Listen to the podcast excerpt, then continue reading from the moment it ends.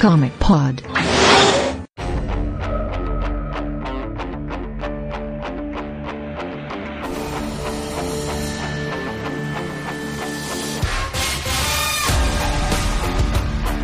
WhatsApp Zero Nota começa mais Comic Pod, esse é o de número 358. Eu sou o Vlad e hoje está estreando nos cinemas o filme live action do Ghost in the Shell. Então, a gente vai aproveitar e pela primeira vez fazer uma coisa que muitos ouvintes já pediram, né? Que é comentar um mangá aqui no Comic Pod. E a gente vai começar justamente pelo Ghost in the Shell. E para começar, eu vou apresentar os nossos participantes, aproveitando que é o nosso primeiro Comic Pod mangá, pedindo para cada um deles falar um pouquinho sobre o seu relacionamento com os mangás, como conheceu, enfim. Vou começar com o Pab. Mangás. Cara, primeiro mangá que eu li, eu acho que eu devia ter uns 8 anos e foi direto um, um chute no cérebro, né? Que foi Lobo Solitário, que eu peguei quando era bem pequeno nas, nas revistas do padrasto da minha mãe, assim, que ele é japonês. Então eu tava lá na, na casa da minha avó mexendo umas coisas e acabei achando aquele gibi e, e aí eu peguei pra ler aquele mangá desde então as coisas mudaram, assim. Aí eu comecei a, a ler isso, intercalando com X-Men e, e depois cheguei na parte da DC, Superman, coisa assim. E aí quando chegou lá pelos meus 10 anos, mais ou menos 10, 11 anos, eu larguei, bem dizer, o, o gibi ocidental e me virei pro gibi oriental, né, pro, pro mangá, e aí foi direto isso até quase os 18. Só nessa linha aí, One Piece, anime, tanto que se abrirem a minha prateleira aqui vai ser 50-50 mangá e gibi. E o nosso próximo participante, que é o Kajima. Olá, de volta depois de um longo verão. Então, cara, a minha história com os mangás acho que começa muito com os animes, né? Tipo, assistindo Dragon Ball e Cavaleiros na infância, e aí assim que eu comecei a ler eu lembro que minha mãe levava muito no sebo e tinha muito mangá em sebo, assim, principalmente Dragon Ball e Cavaleiro Zodíaco. Então eu pegava vários, sempre comprava muitos lá porque era bem baratinho, então eu deixava pegar vários. E eu pegava umas paradas meio fora de ordem, assim, né? Nunca me importei com a ordem, pegava um monte aleatório. É, eu tenho memória muito clara de eu lendo no ônibus, assim, com 7 anos, é, eu pesquisei aqui para confirmar qual era a edição, que é a edição 3 do, do mangá do Cavaleiro Zodíaco, que é o Shiryu na capa que era meu personagem favorito. E eu acho que esse foi o primeiro mangá que eu li, porque eu tenho uma memória muito clara de ter lido ele na ordem errada. tipo, eu lido ele como se fosse um, um gibi normal. e aí eu cheguei no final e tinha as instruções. Eu fiquei, ah, por isso que essa história não fez nenhum sentido. por, isso, por isso que eles vão se recuperando, né? Conforme a Sim. luta passa. E aí eu li de novo, de trás pra frente, aí entendi e tal. Então acho que esse foi o primeiro mangá que eu li foi Cavaleiro Zodíaco número 3, que tinha o Shiryu na capa, uma capa meio verde. E nosso próximo participante, Guilherme Ataíde. E aí, gente? Pô, acho que a meu contato, né, com mangá, anime, assim, foi meio o de todo mundo. Acho que o primeiro anime na minha vida, assim, eu acho que é o Fly, do que passava no, no SBT, no Sábado Animado, tá ligado? Acho que eu comecei a ver esse antes de Dragon Ball até, assim. E eu sempre fiquei muito no anime, assim, eu assisti muito anime, mas é, mangá mesmo, eu, eu meio que comparava as diferenças que tinham no anime, tipo, do Cavaleiro do Zodíaco, com, com, com o desenho, né, com o anime e tal, mas eu nunca fui muito atrás de, de, de mangá, falar bem a verdade. Mas uma vez eu ganhei do marido da minha tia, né, meu, meu tio, ele é japonês mesmo, assim, aí ele deu uma. Eu não sei que revista que é aquela, porque ela tá escrita toda em japonês. E aí ele viu que eu gostava de quadrinho e tal, e me entregou umas três, assim, que são os três calhamaços, velho. Que é tipo, imagina uns almanacão da Mônica, daquele tamanho, daquele formato, só que com mais páginas, assim, e todo em japonês e tal, tipo, é, é maluquice aquela revista, assim, eu não tô com ela aqui agora na mão, mas achar o nome depois eu passo, assim, é. Eu tive a mesma sensação que aquelas crianças tiveram quando viram é, o, o Pikachu eletrizando lá e teve umas convulsões assim, tipo, de ver tanta, tanta luz, tá ligado? Eu tive isso vendo essa, essa revista, velho. Era tipo, muita informação, muita coisa, assim. E aí desde então eu fico no, indo em anime, assim, procurando muito e tal, mas é, mangá mesmo nunca, nunca foi meu forte, não, diferente do, do padrão aí. E a gente tá recebendo hoje como convidado o padrinho do Terra Zero, o Senna. Opa, é, eu não gosto muito de mangá, não. Não. não que bom, né? Eu não, gosto, eu não gosto de mangá, não. Eu só tive três blogs, dois, Não, dois podcasts, quatro Não, é, eu acho que, assim como o Guilherme e o Pablo tava falando também, eu comecei com anime, eu gostava muito de anime quando eu era criança, Cavaleiro Zodíaco, Street Fighter 2 Victor e é, tudo. Mas contato com o mangá mesmo eu só tive quando começou a sair material por aqui. Quando a Conrad trouxe os Cavaleiros Zodíaco, Dragon Ball, é, a JVC trouxe Sakura Card Captors, Yu Yu Hakusho, e desde então eu ainda acompanho. E você, Vlad? Eu sou o ponto fora da curva aqui, cara, porque eu li pouquíssima coisa de, de mangá. Eu nunca fui um cara dos mangás, eu sempre fui mais dos comics. Eu acho que a única coisa que eu li de verdade foi Cavaleiros do Zodíaco, e mesmo assim eu li muito pouco, sabe? Você não leu nem o mangá do Batman? Não, não, Nem, nem os da Marvel? não. Putz. Te- temos, temos um mangafóbico aqui, né? Não, não sou, não. Eu sou simplesmente nunca foi a minha praia, não. Não tem nada contra, mas é porque é tipo fazer as coisas que você vai pegando pra ler, sabe? Eu acabei pegando mais os comics. Não tem nada contra, eu tenho amigos que gostam, né? Mas vamos lá, vamos falar de Ghost in the Shell depois que a música é baixada.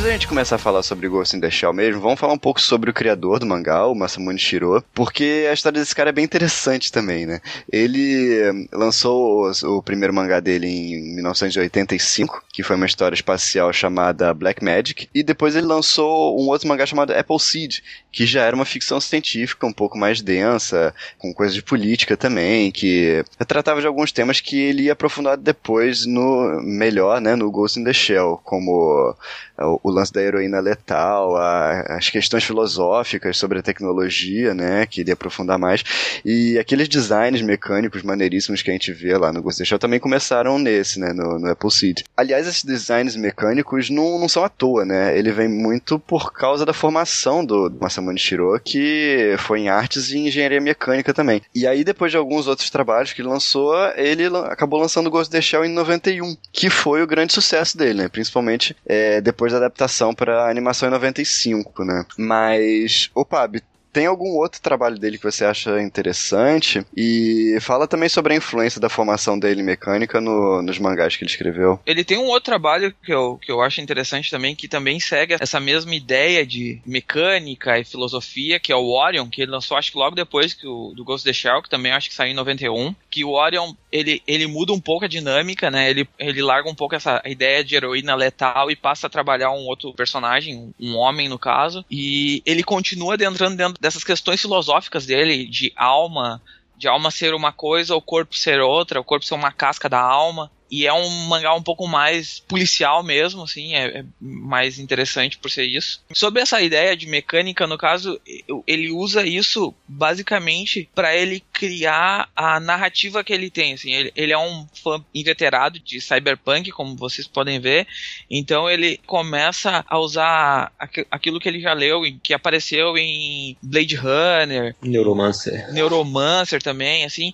essas ideias de, de cyberpunk, e ele usa dentro dos gibis dele, e ele se aproveita também dessa parte de, de ser um engenheiro mecânico, né, desenhar muito carros, cidades, eh, estruturas, assim, e ele usa isso dentro do desenho dele, e isso acaba dando mais um, um, um fator realista pro trabalho dele, assim, tu pode, se tu pegar o, o, o próprio Ghost in the Shell, que acabou de sair no Brasil, assim, tu vai abrir as páginas, vai começar a folhar, tu vai ver os cenários deles são muito cuidadosos assim com o cenário e aqueles personagens com olhões no meio assim, o, o- o cuidado que ele tem em, em, fazer, em botar o pessoal dentro daquele ambiente, assim, é, é, é, vem muito disso do, da formação dele com mecânica, os carros dele, que ele, que ele é muito meticuloso em desenhar. Quer acrescentar alguma coisa, Cena? Não. Dos trabalhos dele, não? O único trabalho, assim, que eu acho dele que é, é como posso dizer, chegar ao nível, assim, de ser famoso como o Ghost of the Shell é o Apple Seed. É, o, o Apple Seed é, um, é o grande gibi que despontou ele lá, né, no, no Japão, assim, é o, a ideia de que ele vem trabalhando. Tanto que, se eu não me engano,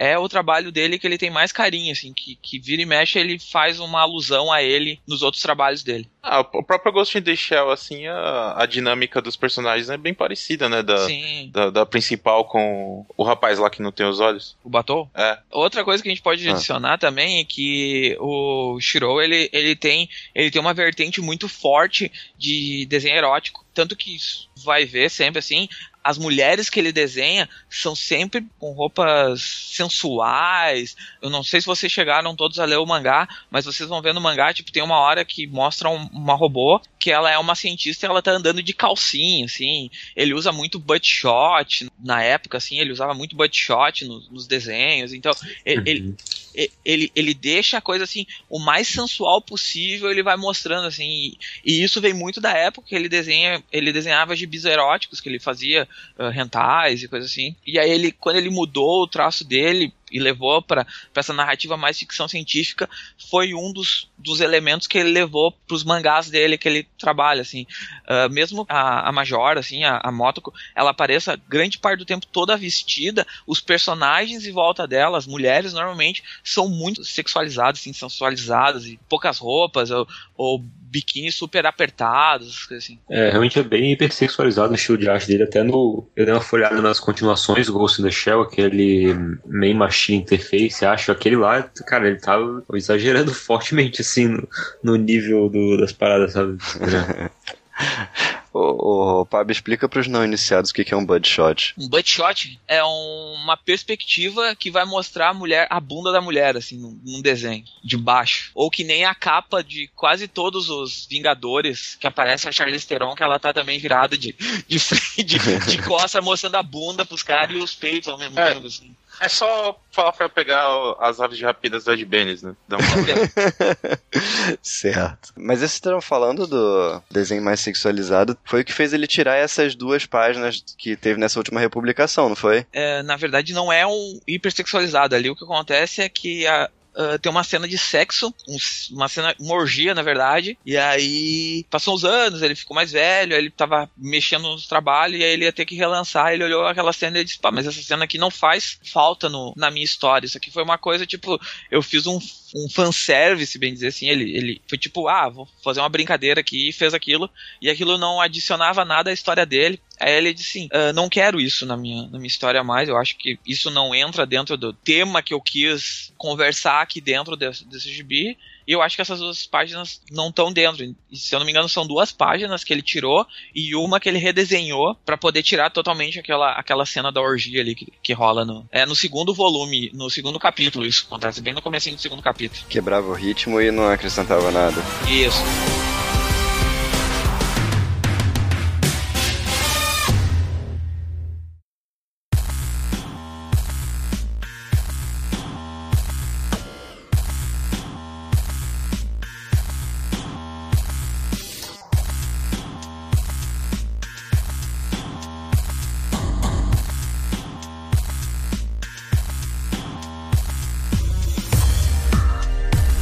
Mas vamos falar sobre o mangá em si, então. Ghost in the Shell conta a história de uma organização chamada Seção 9, e essa organização ela trabalha para o governo japonês, fazendo uma espécie de contra-terrorismo cibernético, algo assim, né? O chefe da Seção 9 é o Daisuke Aramaki, e a principal agente deles é a Major Motoko Kusanagi, que é a protagonista da história, né? É, o objetivo principal dela e, e da equipe que, que ela monta é desmontar essas facções criminosas que tentam atacar a sociedade japonesa tecnologicamente, né? Digamos assim. Mas, assim, o grande diferencial do mangá não é nem esse enredo, é o mundo futurístico que ele apresenta, né? Já que a história se passa em 2029 e, e as questões que surgem nessa sociedade é, tecnologicamente tão avançada que são interessantes, né? Kajima, explica pra gente então como é que é o Japão de 2029 em Ghost in the Shell, mas sem entrar muito nessas questões mais filosóficas. Cara, é, eu acho bem interessante a maneira que o que o Shiro trata o, o espaço do, do Japão, desse Japão futurista, assim, principalmente a questão visual, né? Ele bebe muito das influências cyberpunk ali que o Pablo falou, então visualmente a cidade lembra muito um Hong Kong futurista, assim, né? Tipo, como a gente vê muito no,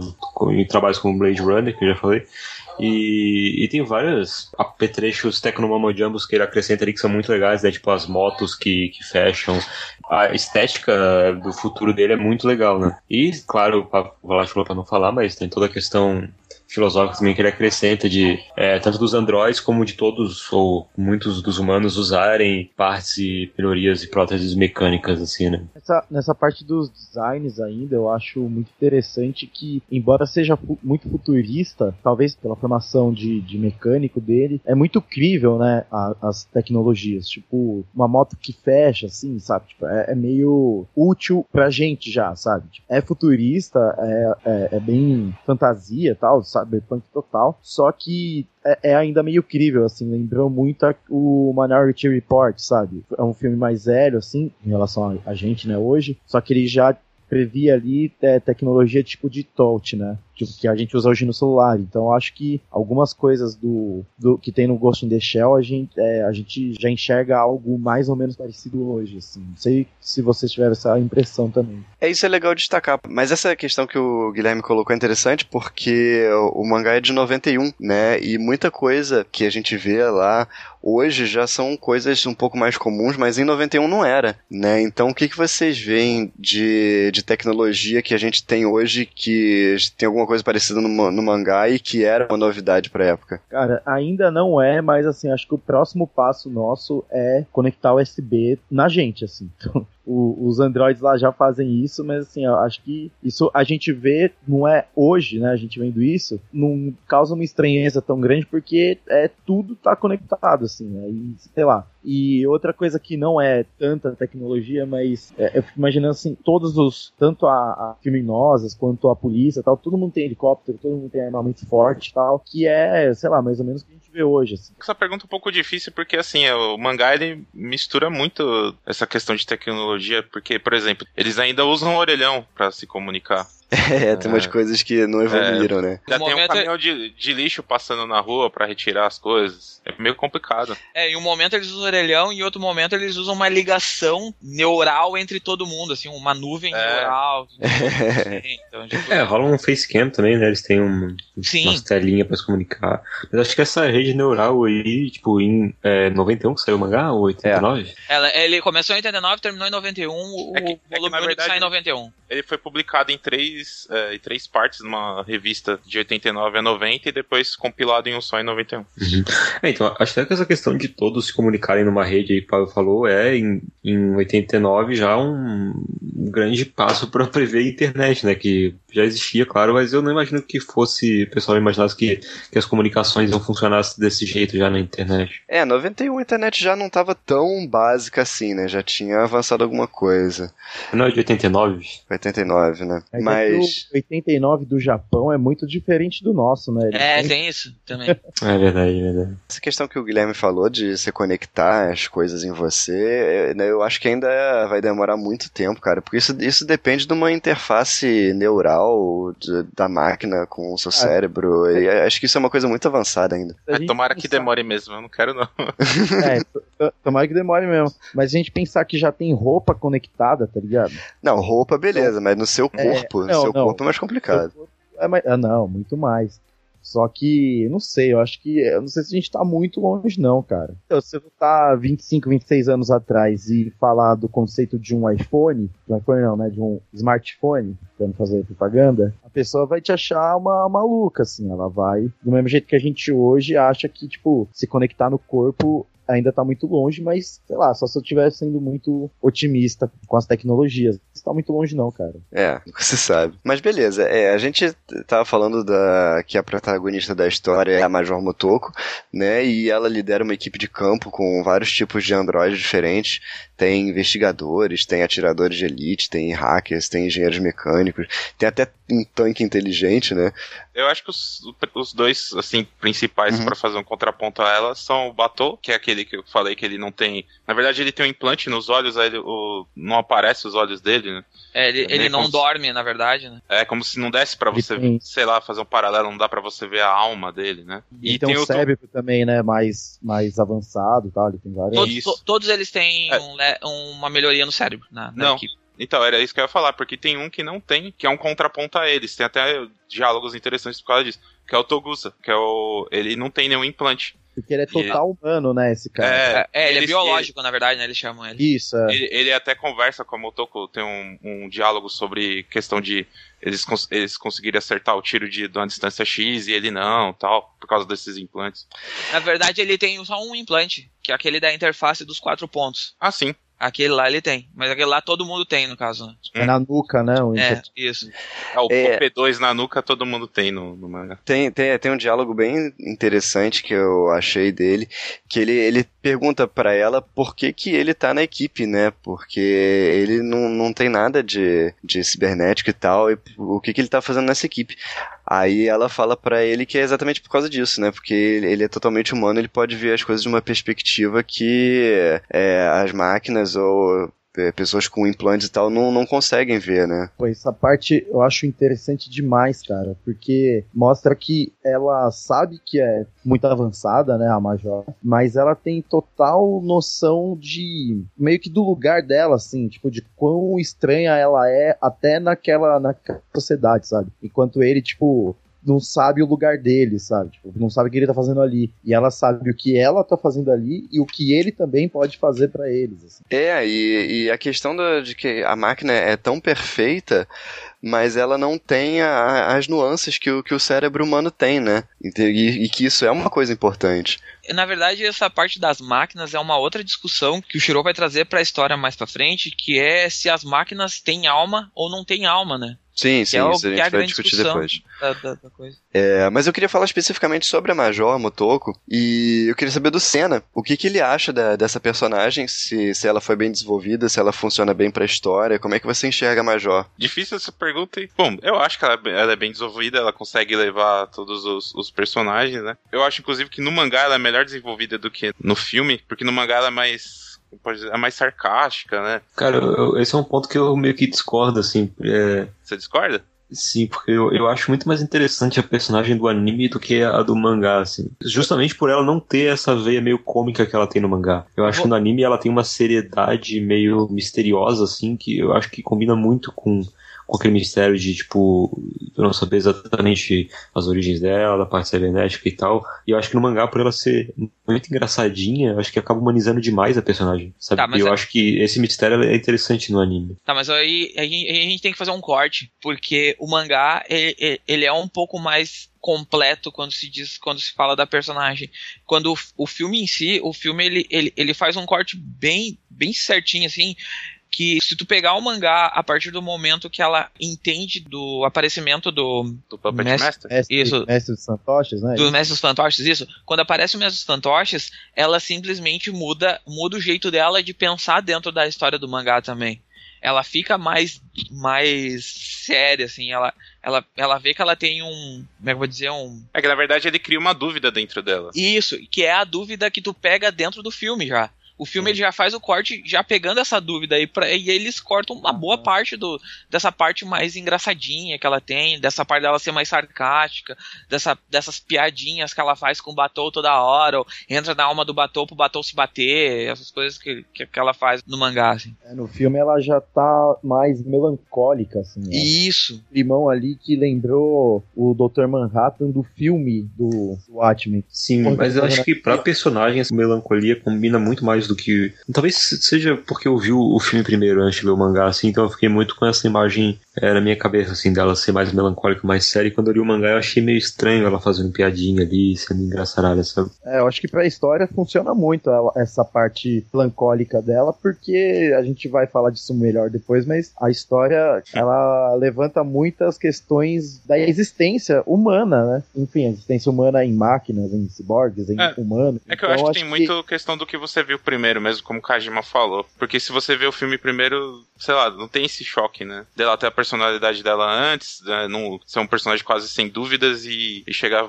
frente ao, ao inimigo e ficar desse jeito. Mas esse processo de dúvida no, no mangá, como que vocês acham que ficou? Ficou convincente? É legal, não é? Então, eu li o mangá, eu acho que até pouco antes de, de acontecer isso, na verdade. E você não achou que ficou legal? Não, eu não li essa parte. Eu li três edições do mangá só.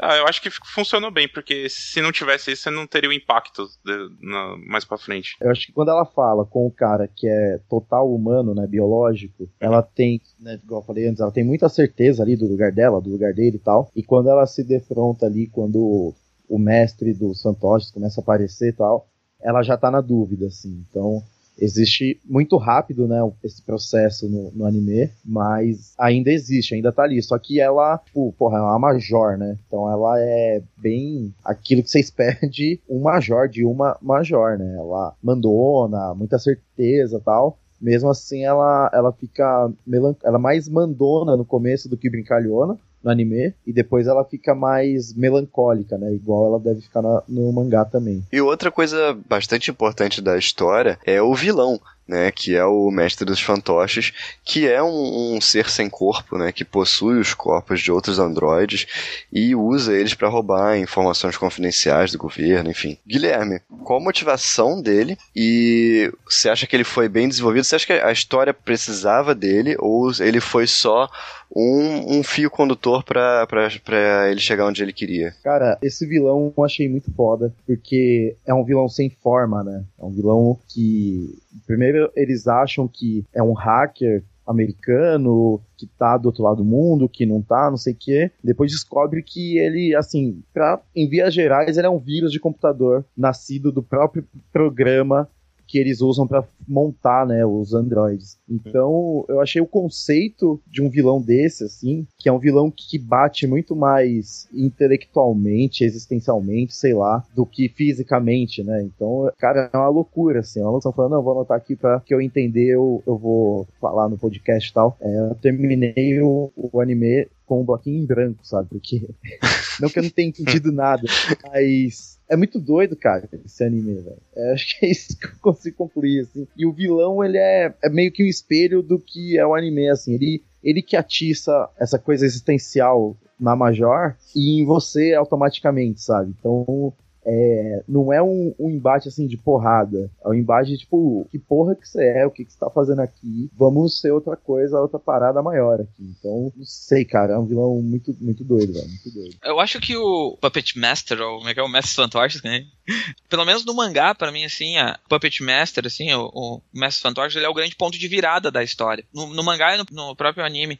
Porque no começo, assim, tu vai conhecer aqueles personagens, vai pegar um pouco da, da nuance de como eles conversam em si, coisa. Mas a grande discussão que o Shiro quer botar dentro da história é até onde uma máquina pode ser considerado um ser vivo e até onde um ser vivo pode ser considerado uma máquina. É essa a grande brincadeira dele, porque quando tu conhece o Puppet Master, tu diz assim, é um hacker. Pra ti é fácil tu, tu saber o que é um hacker. O que é um hacker? É uma pessoa atrás de um computador ou qualquer coisa assim. A partir do momento que tu descobre que, que na verdade aquilo lá é um programa, um programa vivo que se autodenomina um ser vivo, como é que tu vai dizer que aquilo ali existe realmente? Porque ele, ele não passa de dados, entendeu? Tipo, ele tá na nuvem. Poderia dar um Ctrl Alt Del e deletar ele, entendeu? Ali. E ele mudou, ele, ele acha que ele é algo maior. E a discussão deles é exatamente essa, assim. Ele pode ser considerado um, um ser vivo ou ele não pode ser considerado um ser vivo. E ele acha que para ser considerado um ser vivo ele precisa estar num corpo humano. E por isso ele chega na Major e diz assim, ó, a gente pode ser uma coisa só, nos unirmos e virar um novo ser, um ser novo, né? Por isso que, que tem toda a discussão em volta do, do Mestre dos Fantoches, assim, eu, e é isso que eu acho legal, assim, porque é uma discussão que te vai te levar lá de volta no Asimov, nas criações do Asimov, que é dos robôs do Asimov. Os robôs do Asimov eram seres vivos, então por que, que a sociedade simplesmente pegava e botava eles num lixão? Se eles tinham escolha, se eles poderiam viver. Ou o Homem Bicentenário também, que, que é outra história do Asimov. É isso que eu acho legal, assim. Nesse diálogo que eles têm, né, que ele fala, pô, vamos virar uma coisa melhor tal.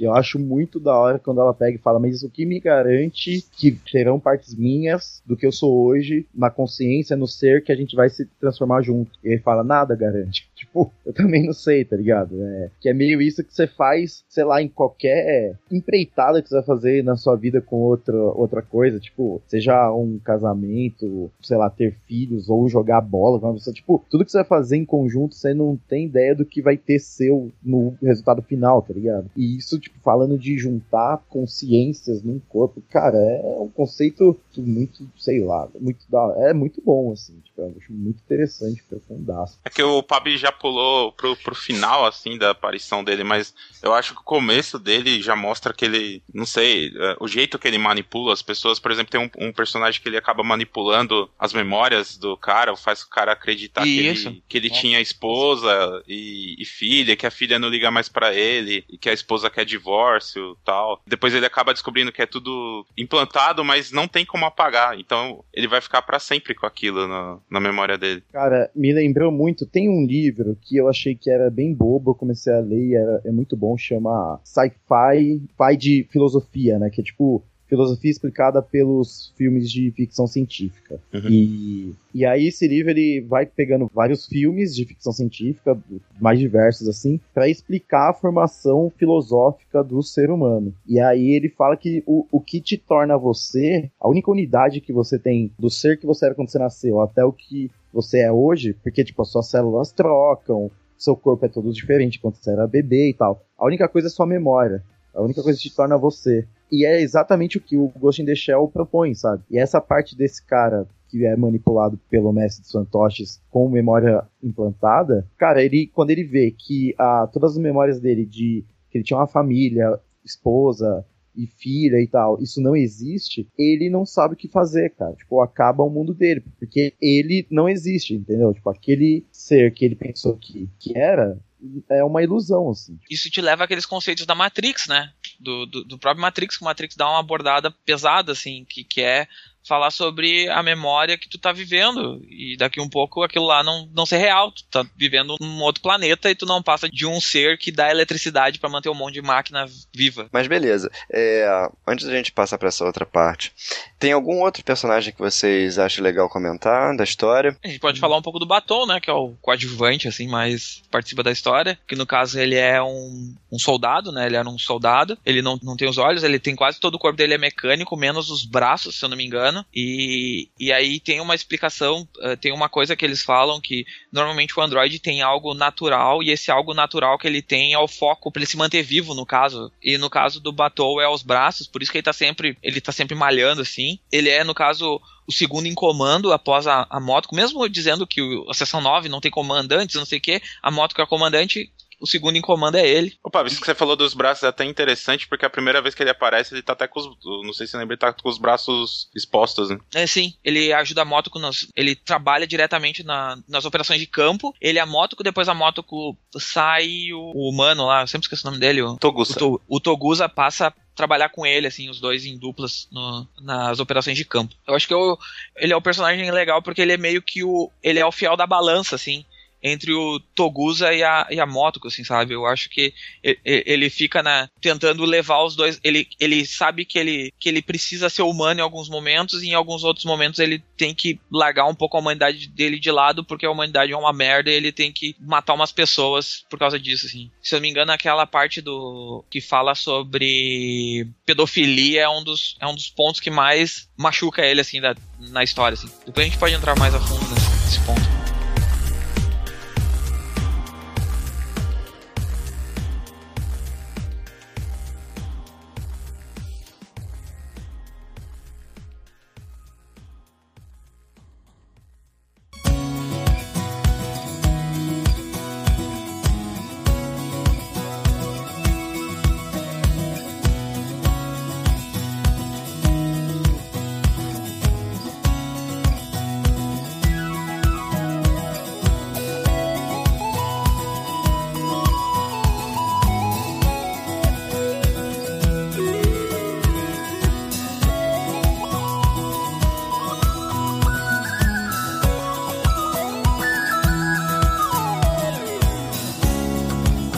E agora vamos a, aproveitar que a gente já, já tinha introduzido o assunto das questões que o, o mangá e o anime levantam, né? E vamos falar um pouco mais sobre elas.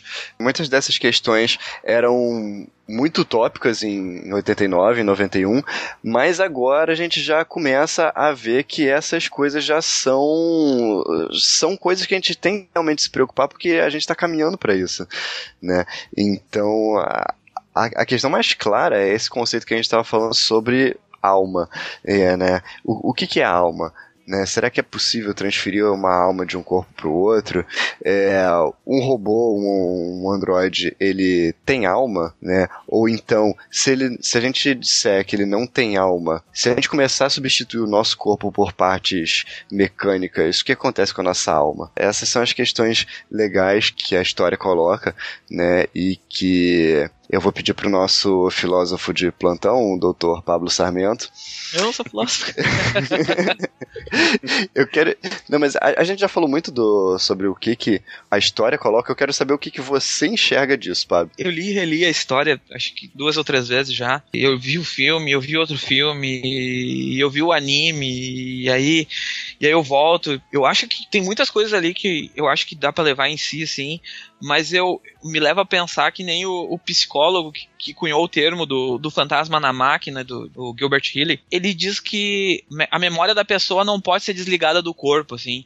Tu precisa de um cérebro dentro daquele corpo para coisa funcionar, assim. O, o, o, corpo em si, ele precisa ter algo que te traga a humanidade, sabe? Isso é legal, assim, porque se tu for na discussão, assim, existe muito do tipo, tu ser considerado androide, tu precisa ter, tipo, o teu cérebro, pelo menos, e a tua coluna vertebral. Mas a partir do teu cérebro e da coluna vertebral, tu pode montar milhares de corpos diferentes. Mas tu tem que ter algo que te leve seja do teu corpo original para te poder trocar esse corpo, assim. E eu acho que, que essa ideia, assim, que é a que mais se assemelha com o que eu penso. Então para você não é possível transferir a alma, porque você não vai transferir o seu cérebro. É, no caso tu tem que transferir o cérebro, né? O cérebro é, é o, o, que carrega o teu ser. Tu não tem como tirar a tua alma do, de dentro do teu cérebro. Eu, pelo menos eu não acho que a gente tem uma tecnologia tão avançada a chegar ao ponto de acontecer que nem aconteceu no, no Transmetropolitan, naquela edição Transmetropolitan, que o cara simplesmente deixa de existir como pessoa e vai viver na nuvem. O corpo dele vai viver na nuvem, ou que nem acontece e agora há pouco tempo aconteceu no Black Mirror, naquela edição, naquele capítulo do Black Mirror que a mulher simplesmente ela morre e ela vai viver num outro local, só que aquilo lá não é ela, aquilo lá são, uh, como é que eu vou dizer, é a máquina continuando a vida dela, assim, é como se fizesse uma cópia do ser dela, mas não é ela, entendeu? ele vai perder alguma coisa.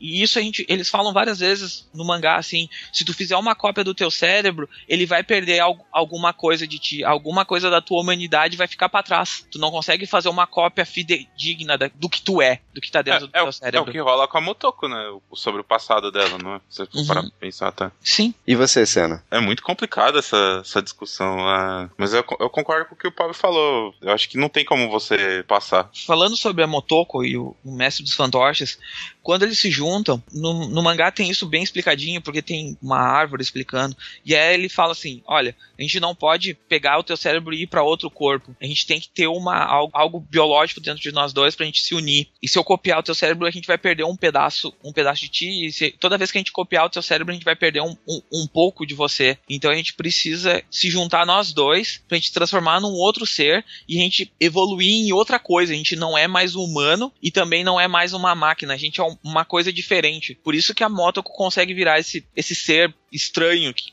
que, que ela se torna no final, assim. Porque no caso os dois se uniram e criaram um, um outro ser, como se fosse um filho dos dois, sabe? É isso que, que é que é interessante a gente perceber. E no caso, eles usam até a árvore da cabala para explicar isso. Eles pegam a árvore da cabala e dizem: ó, a gente tá aqui nesse ponto de humanidade, a gente subiu para um outro ponto, assim, por outro caminho, assim, na árvore da cabala. Tem muito dessa parte espiritual, assim, também dentro da. Você fala aquela árvore que tem o fruto na, na ponta. Isso, né? isso, que eles dizem que eles se transformaram num fruto da Yggdrasil, num outro fruto da Yggdrasil. Yggdrasil, para quem não sabe, é a, é a árvore do, da vida do, das lendas nórdicas. Uhum. E a partir daqueles frutos nasceram os, os deuses e os deuses de, nasceram os humanos e assim sucessivamente. Ela vira, ela vira tanto outro, ser que ela, te, ela muda até de aparência. É, na verdade largam ela em outro corpo, né?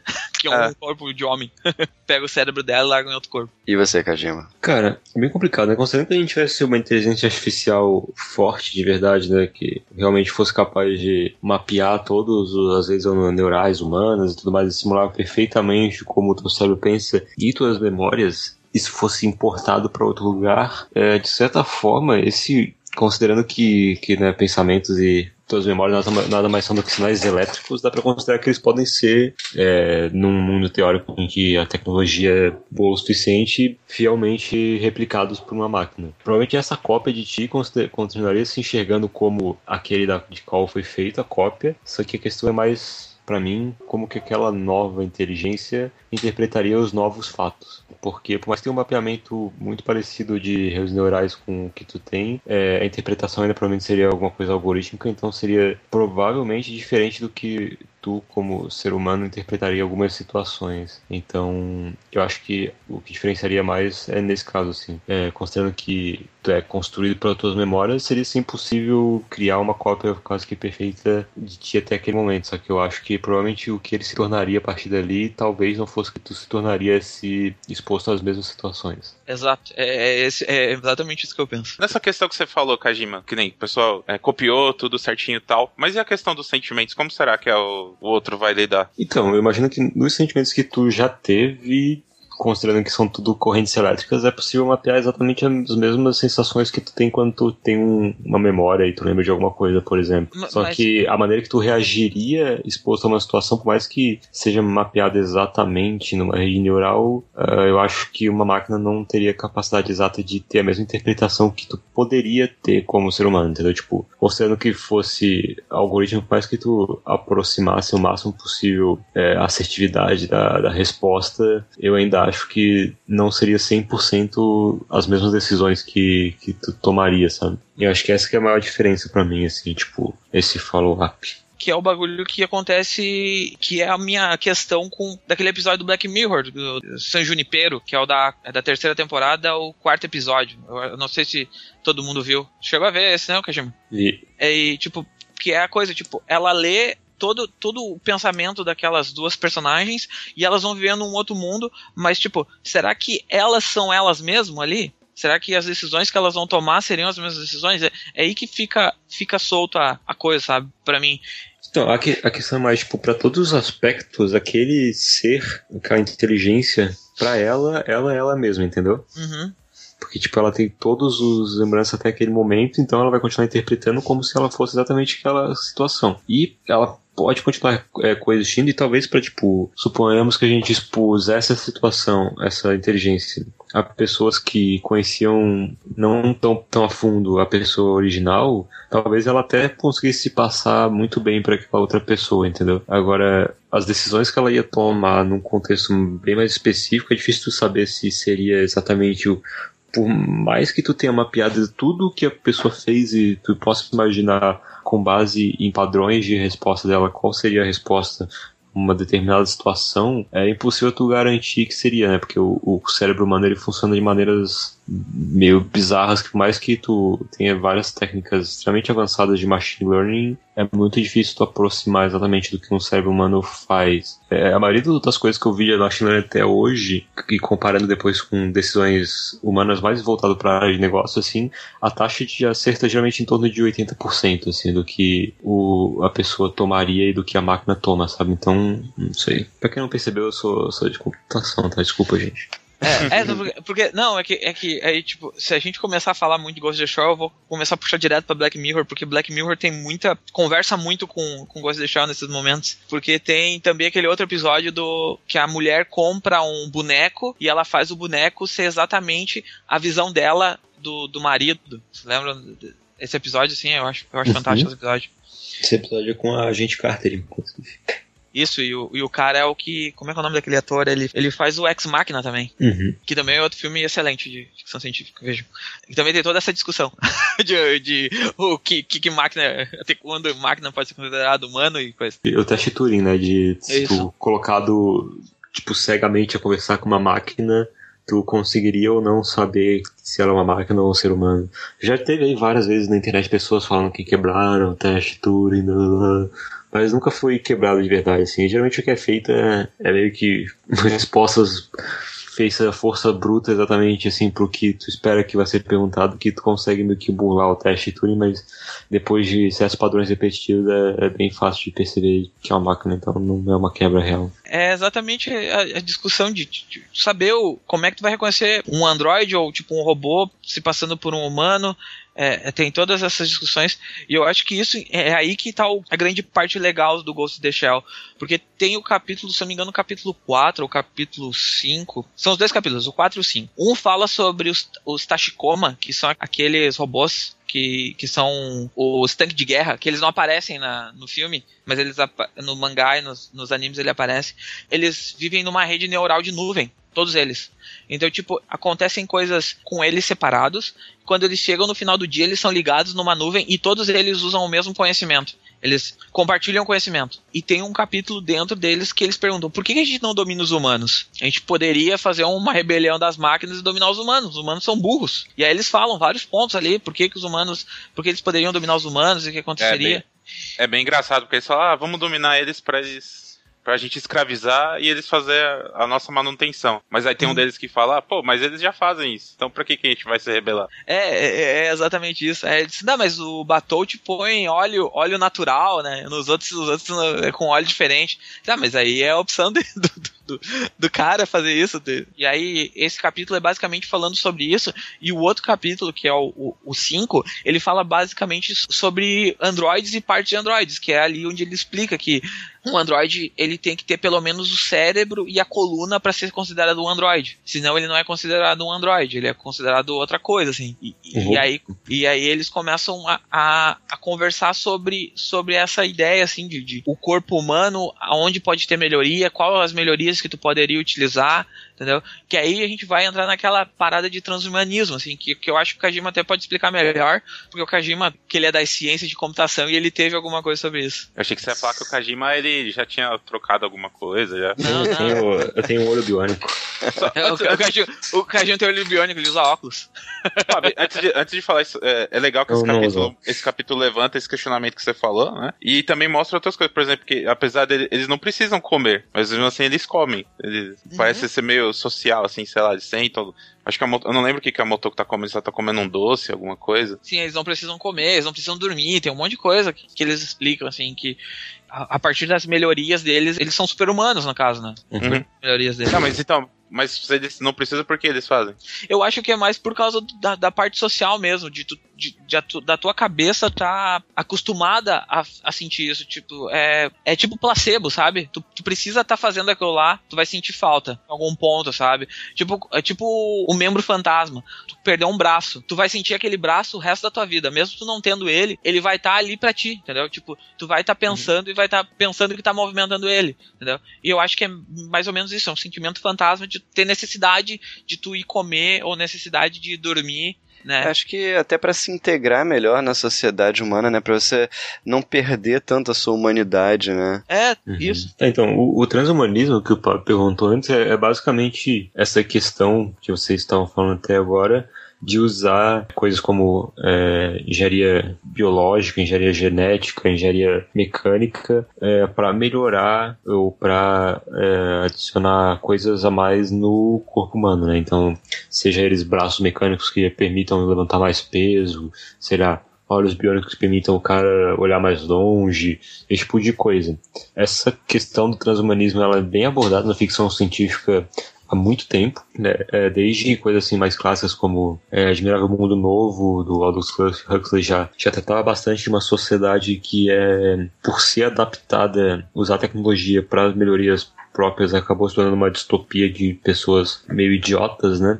É, que é o lado mais negativo do transhumanismo, mas a gente tem outros exemplos. A gente tem é, em Blade Runner, a gente tem Star Trek tem os Borgs, que são casos bem claros, assim, de usar a máquina para tentar melhorar, apesar de que, né, no caso dos Borgs, eles meio que sugam a mente da pessoa também. Então tem vários casos. Transmetropolitan, né, que o Ellis o Eric sempre fala nas entrevistas dele que o pessoal, quando vai fazer algum evento, uma coisa de transhumanismo, sempre convida ele porque o pessoal acha que ele é especialista em transhumanismo. E ele Isso é? uma coisa- é, realmente, ele é. Ele é o patrono do transhumanismo no mundo, né? E- É, então, não só transmete, mas tem vários outros trabalhos também do Alice que tratam dessa questão, justamente por ele ser tão ligado nessa nessa comunidade, né, digamos assim. Atualmente deu Wildstorm. já, já, ser mais. Sim, The Wild Storm é Que já, que já tem programa aí, eu aprendi com você, hein, pô. Eita porra. Ó, o Tira- Senna virou um robô agora, por. Despluga esse bagulho e repluga aí, cara. Vai, Apple é foda. Foi meu lado robô que. Aquece o plug do, do USB, tem que tirar e botar de novo o bagulho não. Esse bagulho da Apple é foda. Então é basicamente isso, né, cara? O, o que tem muito em Ghost in the Shell e em várias outras histórias é justamente o questionamento da parte ética, né? De, de fazer essas modificações ao corpo humano. Tem um podcast muito legal, não sei se vocês conhecem, chamado Invisibilia. É um podcast gringo, acho que ele é produzido pelo NPR, que é o National Public Radio lá nos Estados Unidos, então é um podcast bem profissional, assim. E tem uma edição que eu acho que chama Our Computers, Ourselves. Invisibilia é um podcast que fala sobre as forças invisíveis que estão em volta da gente, né? Então, pensamentos, todo tipo de coisa. E esse episódio ele fala justamente sobre essa questão das modificações com computadores e melhorias com computadores. E tem um cara lá que ele é meio que considerado um ciborgue, que dá entrevista nesse podcast, que é muito interessante. Que Ele é um cara que desde os anos 90 ele já anda assim com um monte de pedaço de computador plugado no corpo, ele tem um óculosinho lá que mostra informação pra ele. Ele foi um dos engenheiros líderes do projeto do Google Glass, que não deu certo. Mas recomendo vocês ouvirem esse podcast se tiverem interesse no tema, é bem, bem legal. Esse cara tem umas visões bem loucas assim sobre esses wearables, essas modificações no corpo humano. Ô, ô Kajima, mas eu tenho uma dúvida. Tem que ser, por exemplo, você falou o braço, né? Ele tem que ser biônico, se for mecânico, já não conta como. Pelo que eu sei, pode ser tanto uma coisa tipo uma modificação biológica diretamente, fazer alguma modificação, sei lá, nível celular que faça o cara se comportar diferente. Pode ser uma coisa é, de engenharia genética, né? Ou pode ser alguma coisa mecânica, assim. Eu acho que não existe uma limitação de qual é o tipo de modificação, sabe? O conceito de transhumanismo fala basicamente de evolução constante, no caso. Ele diz que gente- o nosso corpo é uma coisa, mas a gente pode, a gente continua evoluindo como biologicamente ou de qualquer forma assim, tipo, ah, o meu braço ele é muito fraco, eu não consigo carregar, levantar ah, 100 quilos. Ah, troca de braço, bota um braço mecânico para te poder levantar esses 100 quilos. Isso vai te ajudar a poder construir mais prédios. E, tipo, essa melhoria vai impactar de alguma forma uma melhoria na sociedade também. Então tem todo, tem todo esse pensamento. Mas, tipo, acho, acho que a pergunta do, do Senna foi mais no sentido de tem que estar ligado no seu sistema nervoso. Tipo, Exatamente. tipo se, se eu cortar a mão e botar um gancho no lugar, isso é transhumanismo? Exatamente. Isso que eu ia falar, por exemplo, o cara não, fez. porque não é uma melhoria, né? Porque, Ah. tipo, é uma bosta. Por exemplo, o cara fez um ritual de alquimia, perdeu o braço e colocou um braço de metal no lugar. Isso conta? O Cara, a braço de gente, tá, a gente dá o, o negócio pra falar de mangá, os caras exageram, cara. Ah, Já já já estamos falando de Fullmetal Alchemist, muito bom. Ah, Aí é não, magia, eu acho, né? Não sei. Não, não, isso foi só um exemplo bobo que eu falei, mas Não. é- é- Ca- era, a pergunta era séria. Talvez o transhumanismo, o estado da arte do transhumanismo, digamos assim, consideraria só coisas ligadas ao teu sistema nervoso diretamente. Mas no ponto que a gente tá, eles consideram, tipo, qualquer coisa que, que ajude tu a performar melhor como uma modificação no teu corpo. Então, esse cara que eu falei do podcast, ele, ele tem um tecladinho que fica no pulso dele, e aí, tipo, ele digita as paradas e vê no óculos dele, sabe? Isso é considerado uma teclado- modificação já. O teclado tá tipo, grudado no braço dele, assim? É, tipo uma pulseira, não tá dentro Ah, do braço.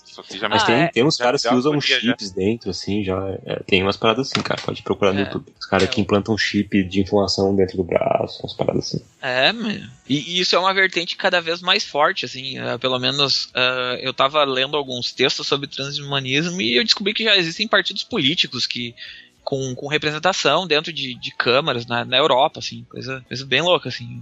Pessoal tá. É, um- é uma vertente que vem crescendo, assim, bem aos poucos, na verdade, mas vem crescendo na, por aí, pelo planeta. Uma outra questão importante também que o mangá levanta, até que ponto vale a pena a gente aumentar a vigilância das pessoas por parte do governo para garantir a segurança da população, né? E perder a liberdade de- individual. Que isso é uma coisa que eh, várias obras de ficção científica já tratam, né? Não é, ah, não é nenhuma novidade do Ghost in the Shell. Mas acho que vale um, um comparativo aqui, eu acho que o Kajima consegue fazer bem isso pra gente, é, um comparativo entre essas obras, outras obras e o Ghost in the Shell nessa questão da vigilância, né, Nakajima? Cara, uma obra que é bem. que é tipo obra seminal nessa questão é o 1984, né? Do George Orwell, que todo mundo provavelmente já leu alguma vez na vida, ou já viu referências ao Grande Irmão e todas essas coisas.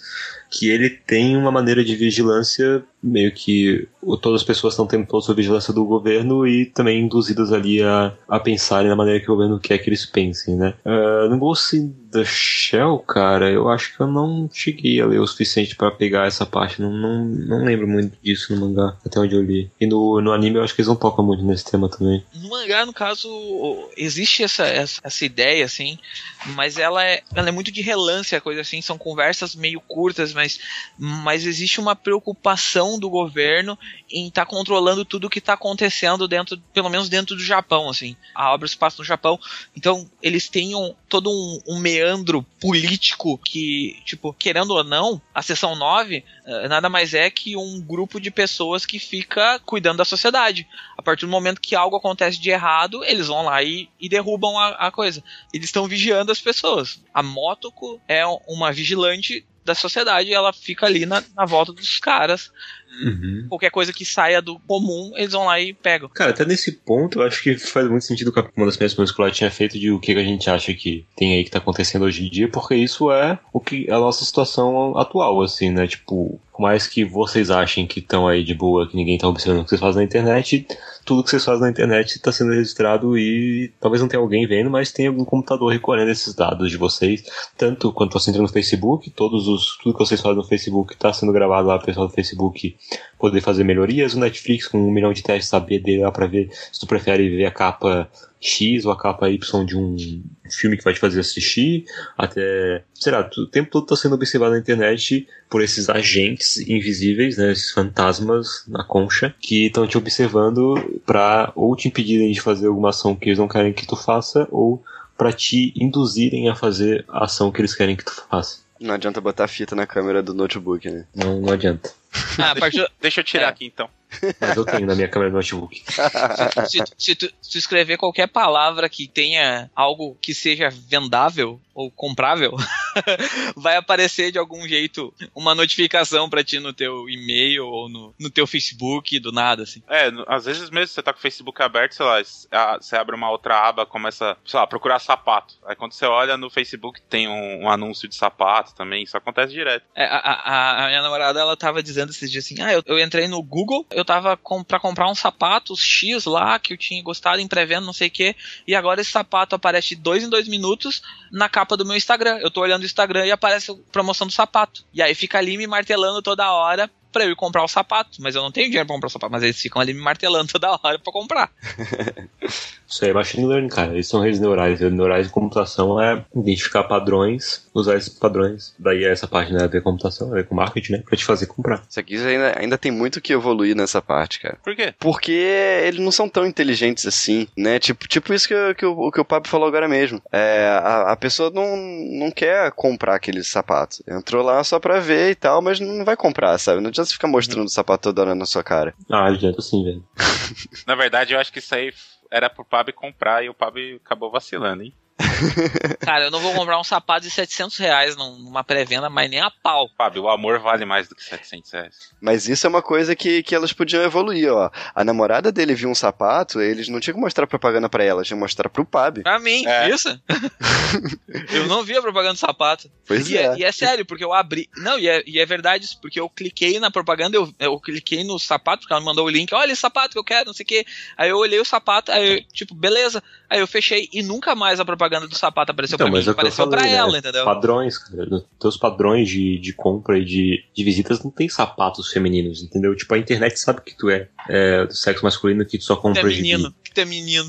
E que tu só compra gibi, entendeu? Cara, essas segmentações, elas já estão feitas ali pra te tirar disso, porque sabe que tu não vai comprar esse negócio. Então, nem vale a pena gastar processamento contigo nessa questão. Segmenta e mostra gibi pro padre, que é isso aí vende pro padre. Já com o link da Amazon. o link do Terra Zero, já. Beleza, é, tem, tem mais alguma, alguma questão que vocês queiram colocar aqui? É que na verdade, o, o, pelo menos o, o, mangá, assim, ele, ele pega muito. Gosta de. Como é que eu vou dizer? O Masamu Shiro ele se inspirou no Arthur Coaster para escrever esse, esse livro. Ele leu um livro chamado Fantasma na Máquina, que aí daí vem a ideia do, do livro em si. O Arthur Coaster, nesse livro dele, ele fala sobre o relacionamento das pessoas, do humano, com do corpo com o cérebro. Só que ele também fala de ciclos viciosos políticos, que é aquela coisa tipo, ah, tu, tu vai viver sempre naquele mesmo ciclo só vai mudar o tempo. E outra coisa que também é um bem, bem pesado nesse livro, que é uma das inspirações, é o pensamento de autodestruição da humanidade. A humanidade, em algum ponto, vai se autodestruir. Ela tem esse. Ele tem, ele tem essa visão fatalista de autodestruição da, da humanidade. E pode ser pelos mais diversos pontos, assim. Uh... Mas, mas isso é da época que o livro foi escrito também, por, pelo medo sim, nuclear. Sim, sim, sim, sim, sim, sim. Sim, do, do sim ele, eles falam que a gente vai acabar no. O planeta vai acabar numa grande guerra nuclear. Mas só que dentro disso também, porque no, se tu olhar o, a humanidade que o Coaster tava falando, no livro dele, já acabou duas vezes porque já aconteceu mais duas guerras na em Ghost in the Shell. A gente tá falando, eles estão falando já da Quinta Guerra Mundial. E já rolou essa guerra nuclear também. Então. Não, rolou a guerra nuclear, mas não acabou com o mundo, né? É, não acabou com o mundo, mas a humanidade como era antes acabou. Entendeu? É, e aí que é o alto ciclo que, que tá rolando, assim. Não, mas a diferença é que a humanidade, no caso do Ghost in the Shell, a humanidade evoluiu. Ela não é mais o que era, era antes, mas ela evoluiu. É diferente do lá que a gente tava falando naquele podcast do Conan, que, que a ideia do cara era que a humanidade ia chegar num ponto que ia voltar pra barbárie, sabe? Mas é que eu falo, evoluiu mesmo no, no geral? Porque eu dei o exemplo do, do lixo. Tem lixo na rua, tem pessoa morando no lixo. É, é, é, no caso, é, é, aí que tá, isso que eu ia falar, porque no caso elas parece que não evoluiu, porque ainda tem tem aqueles acontecimentos que eu falei do que tem o bagulho da pedofilia, essa diferença, essa estratificação social, tu vê que, que existem pobres na rua, eles não chegaram numa utopia ainda, e eles estão longe dessa utopia pelo que dá para ver na história. Eles têm guerras entre Rússia, a Rússia é um, é um assunto muito discutido, o próprio Oriente Médio é discutido muitas vezes dentro do, do mangá, assim. Então eles estão longe da utopia que, que era para ser a evolução deles, assim. E parece que a humanidade continua caminhando nesse ciclo para se autodestruir, entendeu? É, é, é isso que para mim aparece dentro dessa história, que é o ponto Cara, que ele leva. Sendo bem sério, eu não peguei quase nada disso no anime, assim. Pra mim, o anime é que, ele é foca que... bem naquela questão principal que a gente estava falando do que, que é alma e o que se o, o vírus lá pode ser considerado uma entidade viva e se os androides também são, são seres vivos. Eu acho que o anime ele dá uma enxugada bastante, assim, nessas questões. É, é exatamente. Isso aí é, outro, é um outro assunto que, que rola dentro da história do mangá. E quem pegou o mangá agora, tipo, na, eu comprei a edição física na, na CXSP e o mangá ele vem com várias anotações de rodapé, assim, na, que são anotações do próprio Masamune Shiro, assim, do, edição do diretor, sabe? E aí que ele vai adicionando essa discussão, dizendo, ó, oh, aqui eu fiz isso por causa que isso, isso, isso estava acontecendo estava acontecendo isso, isso, isso na época, e aí ele vai trazendo a discussão por essas conversas extras, entendeu? Que estão um pouco fora do, da história, mas se tu lê uma primeira vez, assim, tu pega muito de nuance. Quando tu lê com essa visão do diretor, a, a coisa muda totalmente, assim, ela dá um giro de 360 com esses comentários dele. Ah, sim, mas isso em qualquer coisa que tu lê, né? Se tu lê com anotações de quem escreveu, tu vai ter outra uhum. noção uhum. da parada. Sim. Eu acho que é interessante ler primeiro sem olhar essa nota de rodapé, pegar ali tuas próprias, com base nas tuas próprias experiências, o que, que tu achou, e depois ler de novo com as notas de rodapé ou coisa do tipo. Porque eu é, acho, sei lá, eu não gosto muito de ser infectado pelo que o cara queria que eu pensasse sobre aquilo ali. Sabe? Quando eu comprei ele, assim, e aí eu abri, eu vi aquelas notas, aí o Cássio Medawar, ele chegou e disse pra mim assim, ó Pablo, lê sem tu ler as notas de rodapé primeiro. Primeiro tu lê sem as notas, passa reto, assim, lê a história. E aí tu vai ler a história, tu vai ter uma concepção. Quando tu relê a história, tu vai ter outra totalmente diferente. E, e foi, foi bem legal, assim, porque deu um ganho diferente pra história, mesmo eu já tendo gostado muito da primeira vez que eu li, e pego algumas coisas, quando eu li a segunda vez, assim, com, com as notas, foi uma outra coisa, assim. Foi bem legal. Ah, mas eu acho que algumas notas você tem que ler, sim, porque elas explicam siglas, alguma coisa que tá rolando na história e você vai ficar passando sem entender. Ah, sim, sim. Esse tipo de coisa, sim. Mas não as notas que, tipo, começa numa página e termina na outra. Tipo, ele, ele tá falando um bagulho. Ele, ah, peraí, que aqui acabou o espaço, vou terminar na outra página. Ele termina na uhum. outra página. Aí não dá, né? Tem umas assim, aí tem coisa de representação da, da imagem que ele fala. Aí tem coisas que dá pra passar reto mesmo. Tem porque tu lê ali naquele momento. Mas a minha parte, tipo, dessa parte política aí que, que ele trouxe. Até a, agradecer ao Augusto Seone que ele me conseguiu uma cópia do Fantasma na Máquina pra eu poder dar uma lida. Eu não consegui terminar o livro porque o livro é muito cansativo, assim, é um livro bem filosofia muito fora da caixa e aí eu não consegui me prender muito, é, mas eu li uma boa parte do livro, sim, para conversar aqui. Tem também um episódio do Arquivo X que é baseado nesse livro. Isso, isso, isso. Tem, tem um episódio, se não me engano, Acho que é até- Sim, esse, esse episódio, inclusive, é escrito pelo William Gibson. Isso, Não, é esse mesmo nome, se eu não me engano. é Fantasma na Fantasma Máquina. Ghost in the Shell. Que é uma tradução muito difícil de fazer em português, né? Porque, É, mas é, eu acho muito errado traduzir como fantasma, cara. Eu tinha que traduzir como, como alma, alguma coisa ligada à alma, cara. É, é que Sei, no eu caso acho do, que- do eu acho- livro, e pelo menos do episódio do Arquivo X, não li o livro. Mas no caso do episódio do Arquivo X é mais porque, tipo, é uma- como se o computador tivesse assombrado, assim, sabe? Por um vírus, sabe? Ah, sim, não, tô falando mais no, no caso do, do Ghost in the Shell mesmo. É, Acho que eles tinham que traduzir como A Vigilante do Amanhã. O fantasma. o fanta não, não. O fantasma do futuro. é, o Fantasma do Futuro foi o, o título do, do filme, né, do anime. Isso. E, e não tem nada a ver, né, cara? O Ah, Fantasma mas é porque Futuro. vem daquela época do o garoto do futuro. Tudo era do futuro, né? É, do consider- futuro. Considerando a, a descoberta que eu fiz sobre. que o Luiz fez hoje, que ele postou no Twitter que eu fiquei de cara, que o Piccolo do Dragon Ball se chama Coraçãozinho de Satã em Portugal. Eu achei esse título ótimo. Ah, não, os títulos portugueses são ótimos, cara. Tem cada título português, assim, ó, fino. Mas eu acho que a tradução mais ideal, assim, do, do Shell, pelo menos na minha interpretação, não sei, já me falaram também que eu tava viajando que era mais pra ser a casca dos androids. Eu acho que o Shell era pra ser o Shell do computador, né? Porque pra mim a única coisa que faz sentido é isso. Tipo, é um computador assombrado, sabe? Um computador com alma, sei lá. E o Shell é o, é o terminalzinho lá que tu digita comando. Pra quem não sabe, aquilo se chama Shell às vezes. Não, mas acho que faz, faz sentido ser o Shell como, como a casca mesmo de um robô, por exemplo, que ele é só a casca, ele não tem nada por dentro, assim, não tem, não tem um espírito, uma alma por dentro, entendeu? Acho que é mais nesse sentido. Que era o conceito que o Descartes tem de, de humanidade, né? A alma é uma coisa, o corpo é só uma máquina que, é, que a alma habita. Uhum. Caraca, Descartes. Uhum. É, viu? Eu, eu estudei bastante pra esse, esse podcast, cara.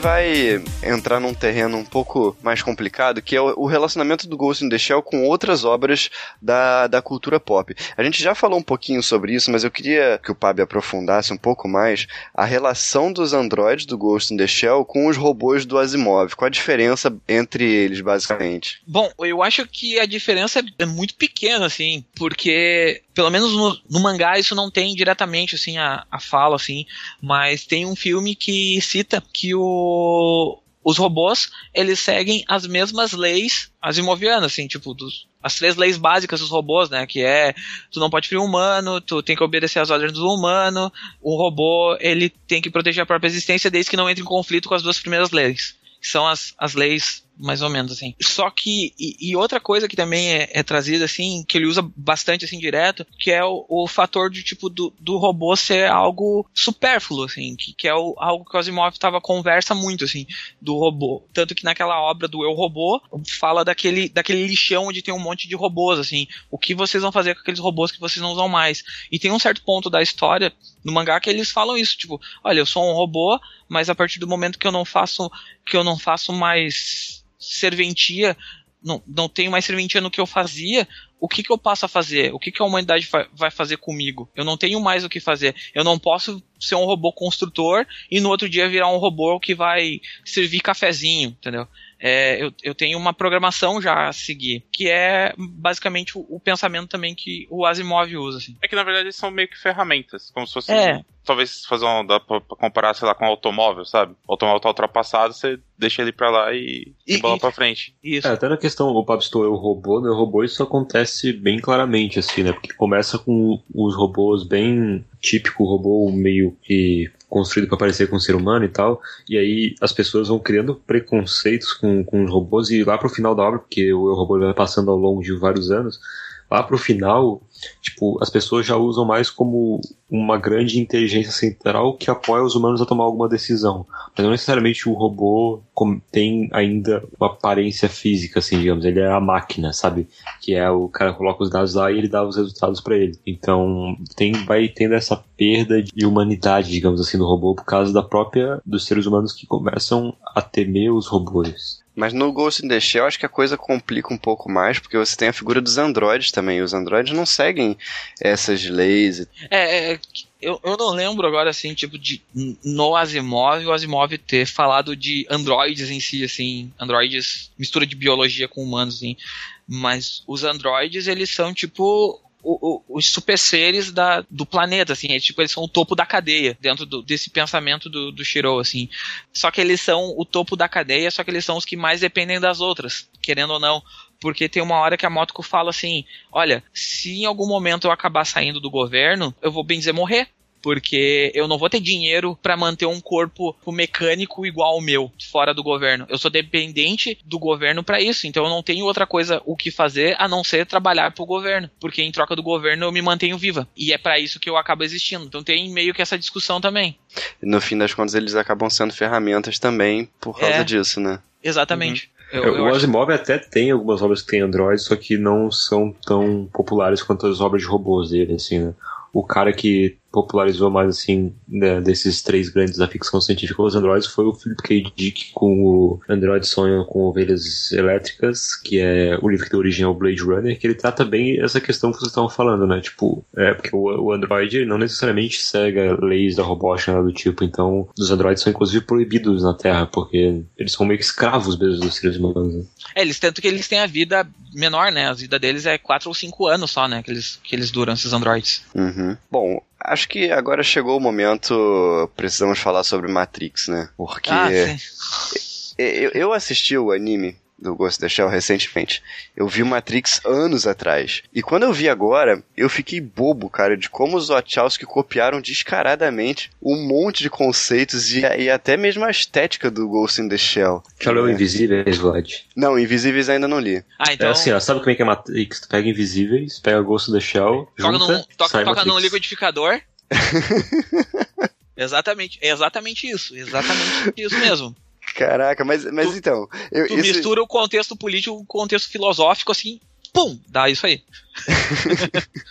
isso, isso que eu queria perguntar para vocês. Vocês consideram plágio? Cara, é difícil considerar um plágio. Eu acho que, ele, eu acho que eles bebem muito da, da mesma da fonte, assim. Mas eu não sei se, se é um, um plágio completo. Pelo menos não para mim, assim. É, pra Porque plágio tem que ser pegar a mesma é. coisa e fazer igual, assim. Eles pegaram os conceitos e fizeram uma outra coisa, assim. É. Apesar de, da estética ser muito, muito parecida e do, das conceitos terem ali a mesma coisa, mas eles pegaram um pouquinho de Grant Morrison ali, pegaram um pouquinho de. Como é que é o cara do herói de Mufasa lá? Pegaram um pouquinho de Campbell, pegaram um pouquinho de Ghost in the Shell, então eu acho que ele bebe de várias fontes que, que eram coisas populares na época até, tipo, não no mainstream, mas nesse, pro pessoal mais underground, assim.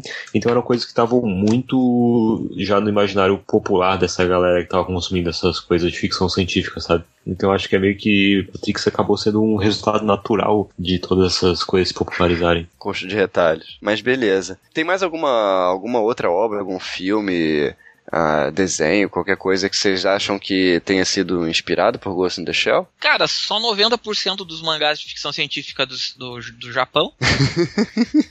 basicamente. Porque tem um mangá que eu gosto muito, que saiu no Brasil faz muito, muito tempo, assim, que, que, eu, que eu não tenho, mas eu li porque um amigo meu me emprestou. O nome dele é Gun. É o Battle Angel Alita. Que é, que o nome dele ocidental é o Battle Angel Alita, que também é uma história de uma personagem. Eu não me lembro se o nome dela é Alita, acho que não é, o nome dela não é Alita, não. Agora não lembro. Que é ela se questionando, ela é um androide também, e ela cai na Terra num lixão, assim, é um cyberpunk mais pesado, que é a história dela tentando voltar para a sociedade que vive em, tipo assim, a, o planeta é dividido em duas sociedades, tem a sociedade que vive no, no, planeta Terra que foi destruído por uma guerra, e tem a sociedade que vive num, num patamar mais alto, assim, sabe? Num, como se fosse um segundo plano, assim. E lá vivem os humanos completos, eh, os biológicos lá, e embaixo vivem os androides, os robôs e essas coisas assim. E, e aí essa personagem caiu de lá na Terra e aí mostra ela tentando voltar para esse local. Só que nesse ponto a discussão não é tão filosófica, a discussão da história em si é mais política, da, da, da pessoa que tem o, o poder, mesmo não sendo tipo tão evoluída ou transhumanista que nem a, a sociedade que está embaixo, assim, é a, a minoria uh, botando as suas ideias em cima da maioria, assim, sabe? Aquela, aquela minoria branca, humana, que sem uh, limpa, aquela coisa assim, botando as garras dela em cima da, da grande maioria que é pobre e essas coisas. Mas é uma luta de classes mesmo. Uhum. E outro que eu gosto muito, assim, que, que também tem algumas coisas do Ghost of the Shell é o Eden, que eu tô lendo ainda, que eu não terminei todo do Hiroki Endo, que é um, um, mangá sobre também sociedade, mistura a ideia de, de androides uh, que dominam a, o planeta Terra, famílias meio iluminatis, assim, que, que mandam na, no governo japonês e tem todas essas paradas, assim. Mas grande parte do, do que saiu, assim, tipo, depois dos anos, pelo menos nos anos 90, basicamente, assim, de, de mangás de ficção científica japoneses, muita influência do, do Ghost in the Shell e do Akira, principalmente. Até não comentou muito o Akira aqui, mas o Akira é um das, uma das grandes obras que influenciou aí o ficção científica, cyberpunk no, no Japão. Fábio, o interessante que você falou do Eden, que ele lembra também aquele negócio que você falou da, da humanidade é, de ter esses ciclos de, não sei se seria de extinção a palavra, porque no uhum. Eden tem aquele vírus que matou uma parte sim. da população. Sim, sim, tem um vírus é o vírus que matou a população, né? E a partir daquilo ali nasce um, uma nova sociedade, assim, que, que, é toda diferente, que visa o purismo biológico, essas coisas assim. Akira é de que ano? Akira é de 82. Então, Ghost of the Shell tem muita influência de Akira também. É, é, pois é. O mangá é de 82, vai até julho de 90. Então ele saiu Sim. na época que, tá, é, que tava pra sair o Ghost in the Shell já. Eles meio que se encontraram em banca ainda. Uhum. O filme é de 88. Algum quadrinho ocidental que vocês acham que tenha inspiração clara em Ghost in the Shell? Transmetropolitan, que a gente já comentou aí. A ficção científica não tem nenhum em mente, não. Quad, esse nacional que saiu agora faz pouco tempo, o Quad, uhum. ele fala muito também de, de Ghost in the Shell, assim, é, tem a parte do. Tem um Android mago que, que é louco, assim, que, que mistura um pouco dessas ideias. Tô olhando aqui para minha prateleira, hum. deixa eu ver aqui se eu lembro mais alguma coisa. Mas você falou do, do Transmetropolitan, o Warren Ellis deixou claro em algum momento que ele tem o gosto de deixar como influência? Ele não deixa claro, claro, assim, eu, pelo menos não na minha primeira lida eu não, não, não peguei nada, assim, até eu tenho que reler ele.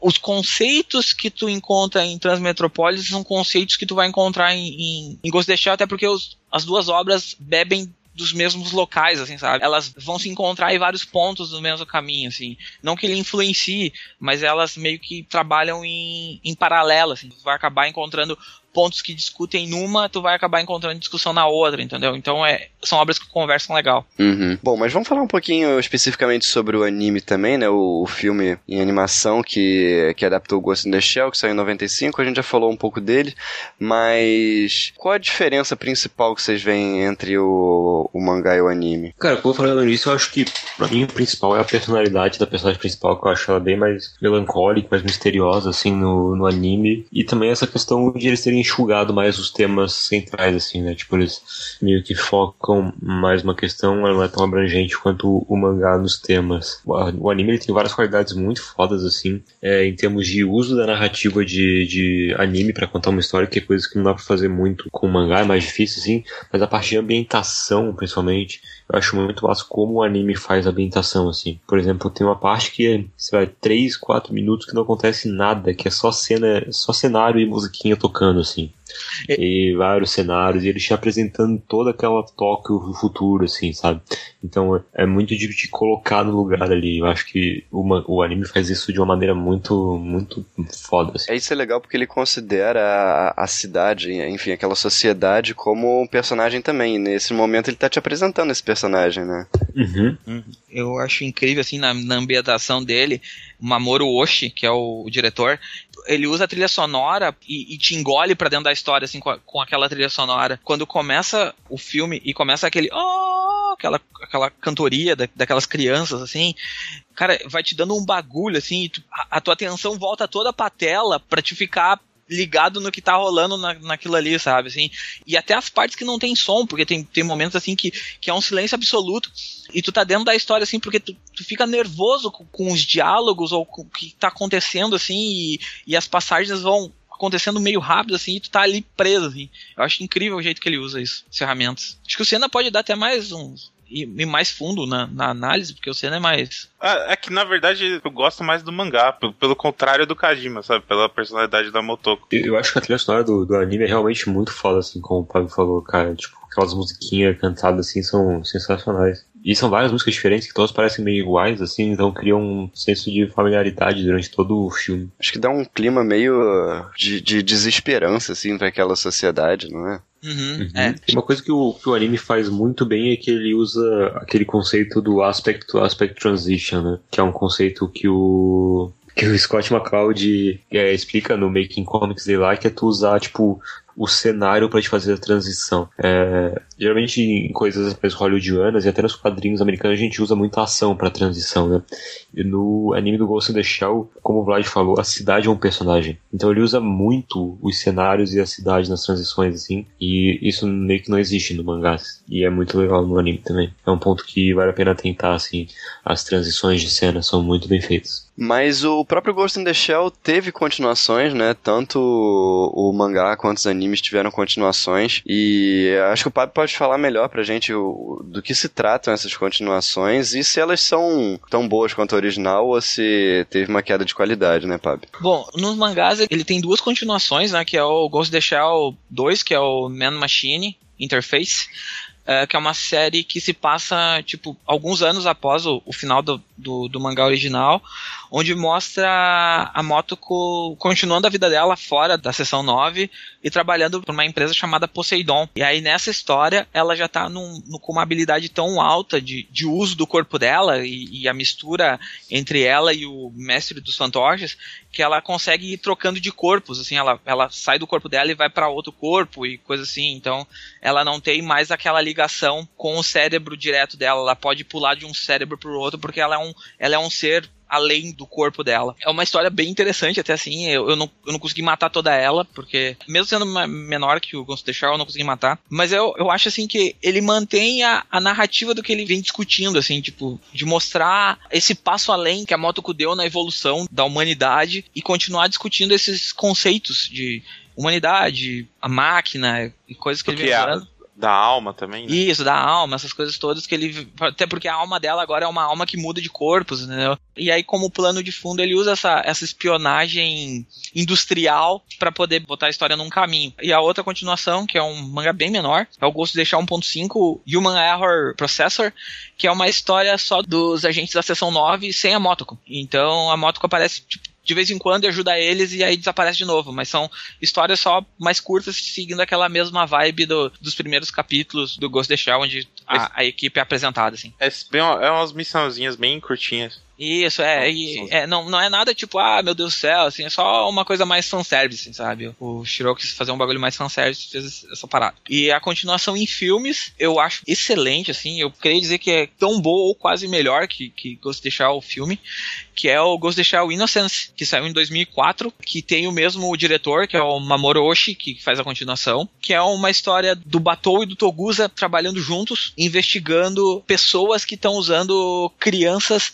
para fazer bonecas sexuais. A história é exatamente isso, assim, é bem pesado o tema. Nesse filme eles vão fundo na filosofia, tipo, o que é máquina, o que é humano e, e como as duas vertentes podem viver juntas, o que, que é, o que, que não é. E aí eles botam mais um pouco de shintoísmo junto, porque dentro do shintoísmo tudo tem alma, né? tudo que existe tem um tipo de alma, então aí eles discutem um pouco dessa, dessas ideias do shintoísmo, e assim sucessivamente, assim, é, é, é, um filme bem, bem legal. Ele é um filme mais calmo, mais parado que o, que o Ghost the Shell, o primeiro, assim, mas ele é um filme que tem uma discussão, assim, profunda e bem interessante. E ele é curtinho, acho que tem uma hora e meia, se não me engano. Menos de uma hora e meia, se não me engano, uma hora e vinte. E aquelas animações pra TV que saíram? Eu não olhei todas as animações, eu olhei só uma. São duas animações que tem pra TV, né, que é o Ghost the Shell Standalone Complex, que são duas temporadas. Por ser uma animação mais comprida, ela tem de 56 episódios, aquela coisa toda, eles aprofundam em todos os elementos dentro da, da sessão 9, então eles pegam os personagens, dão background, aqueles personagens que tinham, tipo, passagens pequenas dentro do, do mangá, assim, eles dão uma aprofundada maior, assim, dão, deixam os personagens mais complexos, mostram mais sobre a sessão 9, mostram mais sobre essa criação de, de androides, e eles se passam, ele acontece exatamente no momento em que começa a ideia de fusão de um cérebro computadorizado, entendeu? Tipo, eles começam a evoluir o cérebro até uma, um certo ponto que acontecem aquelas reuniões que eles não conversam entre si, que eles se juntam todos em um ponto inexistente e eles se veem dentro da cabeça deles, assim, é uma coisa mais louca. Isso é fundação, né? A diferença é a fundação das mãos. Sim, sim. E aí eles conseguem fazer essas reuniões e o Stand Complex vai mais a fundo nisso. São duas temporadas. Eu não consegui ver tudo, eu vi só um pouquinho. E o outro que eu vi todo, que é um mangá que, que eu achei um, um anime bem completo, assim, e ele é mais uh, direto ao ponto. Que ele é curtinho, ele tem 10 episódios só, que é o Ghost the Shell Arise, que ele saiu exatamente no aniversário de 20 anos do filme, do Ghost the Shell. Ele é tipo um anime de arcos curtos de dois capítulos cada. Então, ele mostra toda a criação da sessão 9, do terceiro terceiro ao décimo episódio é a criação da sessão 9, e os dois primeiros episódios é mostrando a sessão 9 no seu auge, assim, numa missão no seu auge. E até é uma missão bem interessante porque mostra duas almas vivendo no mesmo corpo, bem legal assim. E nesse nessa história assim, mostram a Motoko sem a, aquela parte de piada assim, eles diminuem um pouco essa parte de piadas, mas diminuem também um pouco essa coisa de eu não sei quem eu sou, sabe? Que, que tem muito do, da Motoko no filme, que é que é essa, é, eles são mais diretos assim. A Motoko até fala durante o a Rise que ela teve 10 corpos diferentes até chegar no corpo que ela tá, que ela não foi só uma mulher durante a vida dela inteira inteira. Tem toda essa, essa história rolando atrás, e fora isso, a criação de toda a sessão 9, apresentando cada personagem em capítulos separados, como foi criando a, a sessão 9, por que, que eles foram contratados, e aí é, é bem legal, assim. Eu gostei bastante desse anime. Até eu tinha indicado ele pra, pra, pra pauta, assim. Fora isso, o filme que vai sair, né? É. Que a gente não sabe ainda o que vai acontecer. é, vai sair o filme aí, tá, tá estreando agora essa semana, né? O filme live action do Ghost in the Shell. Mas a gente não viu ainda, então não, não dá pra opinar muito. Dá pra gente falar sobre, sobre os trailers, né? As, a divulgação que já foi feita e tal que, que vocês acham? Você acha que vai ser legal fazer juiz ao, ao mangá e ao anime? Eu acho que vai ser bom. Porque eu tava até lendo uma entrevista aqui que o Mamoru Oshii ele tá envolvido na produção. O Masamune Shirou não, né? Mas o Mamoru Oshii, ele, ele tá envolvido na produção do filme. Então, eles chamaram alguém que, que fez a animação também. Quero acreditar que vai ser bom, mas eu tenho uma... Tenho experiências meio ruins com, com adaptações americanas de coisas japonesas, assim. Dragon Ball ainda dói muito no peito. E aí, a minha a minha preocupação é exatamente isso, assim, como é que eles vão trazer a discussão de algo tão complexo, para uma coisa que é tão filosófica, para uma mídia que é tão, tão visual como a americana, assim, tipo, a gente sabe que os filmes americanos eles prezam muito pelo quebra-pau, pela, pela explosão, ação. pela ação em si. E isso, isso, e, e, e, o Ghost of the Shell, ele nunca foi um, por mais que ele tenha elementos de ação ao todo tempo, assim, ele não é sobre a ação em si, ele é sobre o que é a Motoko, sobre o que é o Batou, sobre o que é o robô, sobre sobre o que é o Android, uh, entendeu? O que, que é alma, entendeu? Eu não sei se eles vão conseguir uhum.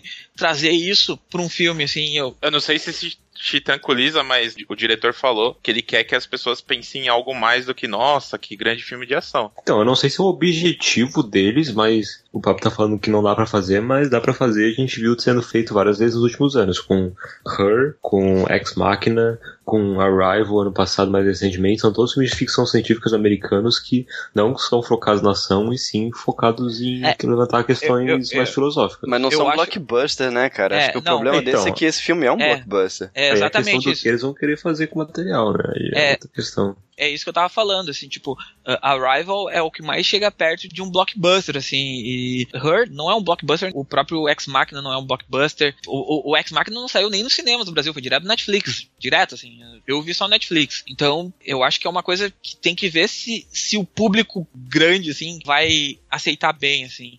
Ah, aceita que... sim, cara, as pessoas põem muito para baixo o público médio, eu acho, que a gente teve, sei lá, já um pouco mais antigo, mas sei lá, Homem Bicentenário, que era um blockbuster, tinha vários conceitos interessantes, antes, ou até mesmo Eu Robô com o Smith, por pior que seja o filme que não tenha nada a ver com, com o livro, eles tentam trazer algumas questões também, assim. Acho que é possível fazer. Mas aí, tirando o meu, meu lado cético, o que foi mostrado até agora pra mim tá, tá legal, assim. Eu tô, eu tô, tô de boa, assim. Eu acho, eu acho que vai ser um filme legal. O que me deixou muito preocupado foi receber o convite da cabine de imprensa e a cabine ser embargo. Isso me deixou preocupado. Porque quando mas, tem. Mas geralmente não tem embargo, não? Hum, depende todas as vezes que eu peguei embargo, a crítica bateu bonito. Todas as vezes que eu peguei embargo. Cara, eu não tenho expectativa nenhuma pra esse filme, na real. Eu vi, tipo, um trailer só, acho. Eu não tô acompanhando muito a divulgação. Não sei dizer o que, que eu acho. Provavelmente eu não vou ver no cinema, vou esperar chegar no Netflix. O, o, o legal é que a divulgação. Não, não, o legal é que a divulgação tá, tá, tá até interessante, assim, sabe? Tu, tu, tu... Ah, divulga... teve divulgação grande no, no, Japão mesmo.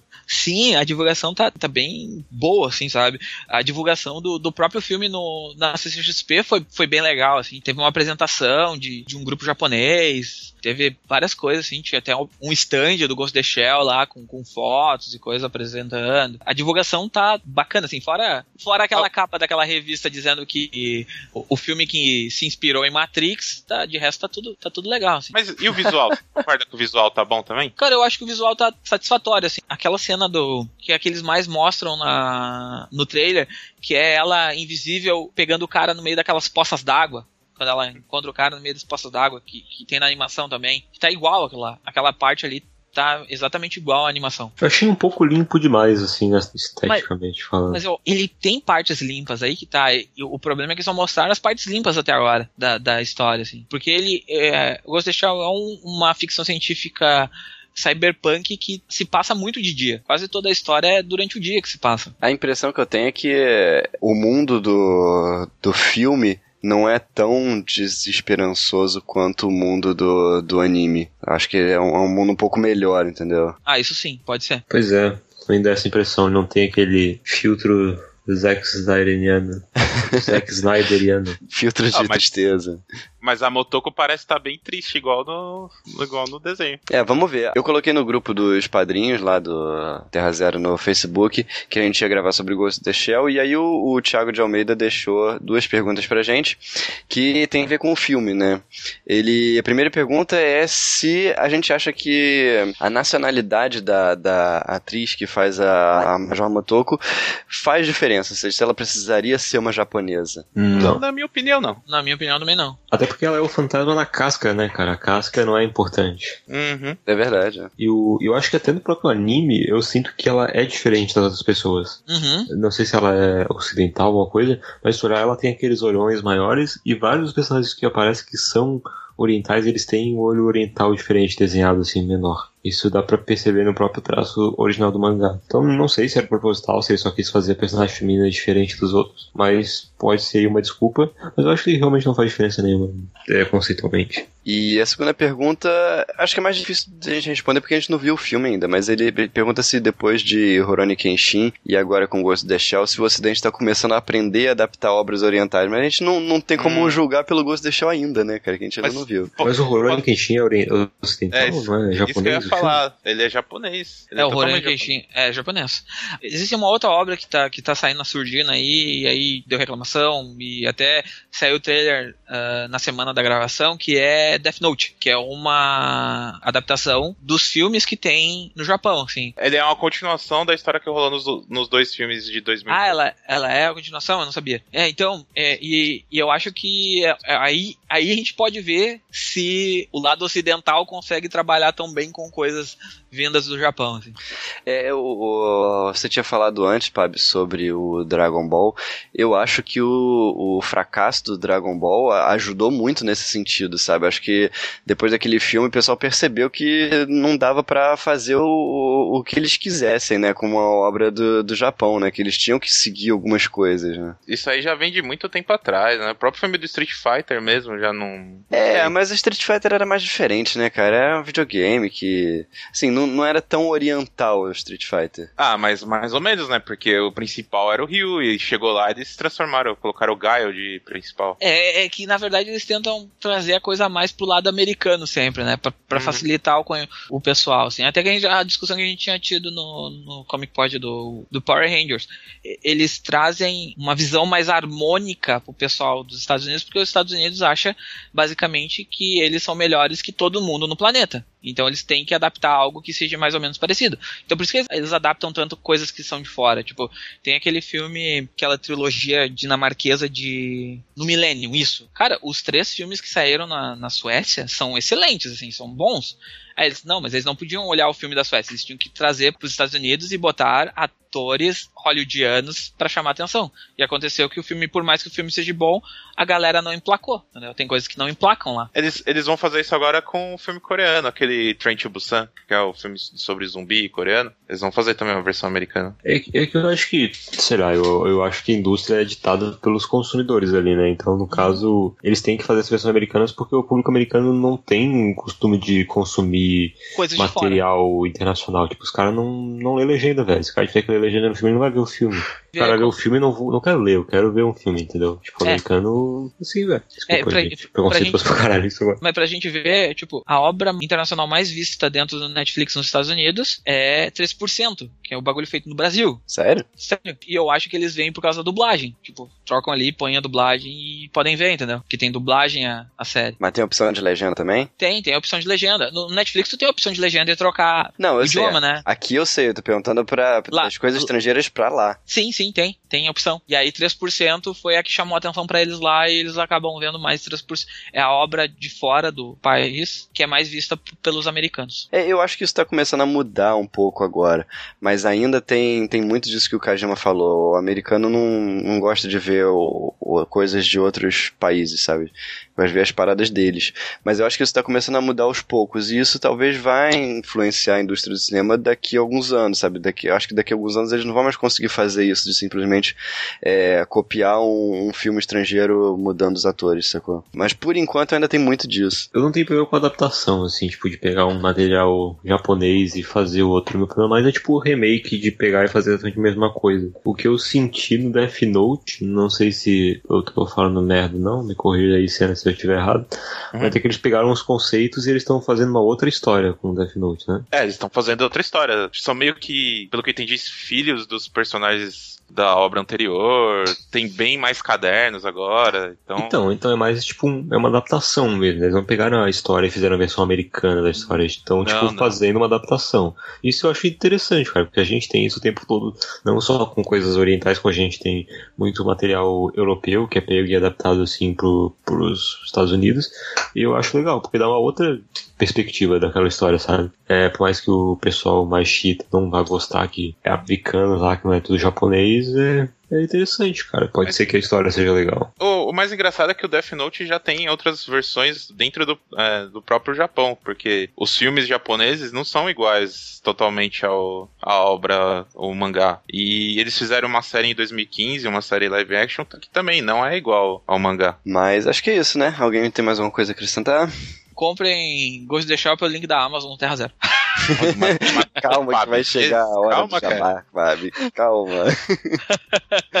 Mas vamos lá, então vamos para as considerações finais. Assim, achou legal cada um dar um, um, um parecer rápido sobre o anime, que eu acho que é o que todo mundo viu aqui, e o mangá para quem leu também. E dar uma nota, dar uma nota, especialmente pro anime para a gente comparar as nossas, é, as nossas impressões. Deixa eu começar com o Senna, que é o nosso convidado de hoje. Bom, consideração sobre animes. O, o anime é engraçado porque eu assisti ele quando eu era moleque e, não- sinceramente, eu não tinha pego todas essas, ah, essas nuances que tem, né?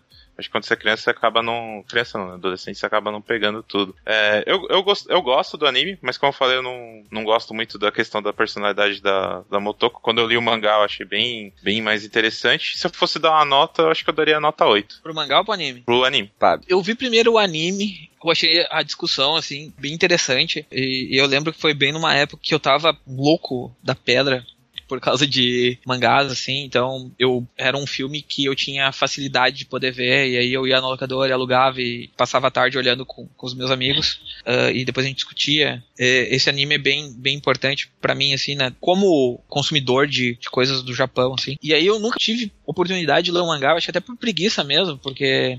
Na verdade, É. porque não tinha material disponível. É, não tinha material disponível e eu- o meu inglês, o meu inglês era muito ruim, e aí eu não, não conseguia achar na internet pra comprar, essas coisas assim. Até porque demorou muito tempo até mangás começarem a sair no Brasil bem, assim. E acabou que esse filme marcou muito, sim, mas depois que eu ler o mangá, eu acho que, que a discussão se tornou tão mais complexa pra mim, assim. Por mais que seja muito complexo o anime, eu acho que a discussão do mangá é muito mais complexa, assim. Eu acho o, o, o mangá, se fosse pra dar uma nota, eu daria 9.5 e pro anime 9, assim, entendeu? Tipo, porque eu acho os dois como obras muito interessantes. E duas obras que são diferentes em vários pontos, assim. Kajima. Eu gosto bastante do, do anime, acho bem legal tanto a parte da história quanto a parte técnica dele, acho muito bem feito ele todas a questão que eu falei das transições, da música e tal, acho muito legal. Eu vi recentemente só o anime pela primeira vez, e o mangá eu não, não li todo também, eu li só um pedaço. Eu gosto bem mais do clima do, do anime do que do clima que eu peguei no mangá ali, pelo pouco que eu li. Acho que é isso, cara. Eu, eu gosto bastante do anime. Eu acho que é um anime 8, 7,5, 8 de 10. E o mangá, não sei. O mangá você você lê, aí depois você edita essa parte e coloca a nota. Eu gosto do anime, acho o, o clima bastante interessante, as questões que ele levanta são, são legais, mas eu acho que ele se perde um pouco nisso, tentando passar essa filosofia toda e acho que a história acaba sofrendo um pouco com isso. Acho que a história fica um pouco um pouquinho arrastada em alguns momentos e tal, mas eu gosto, eu dou uma nota 8.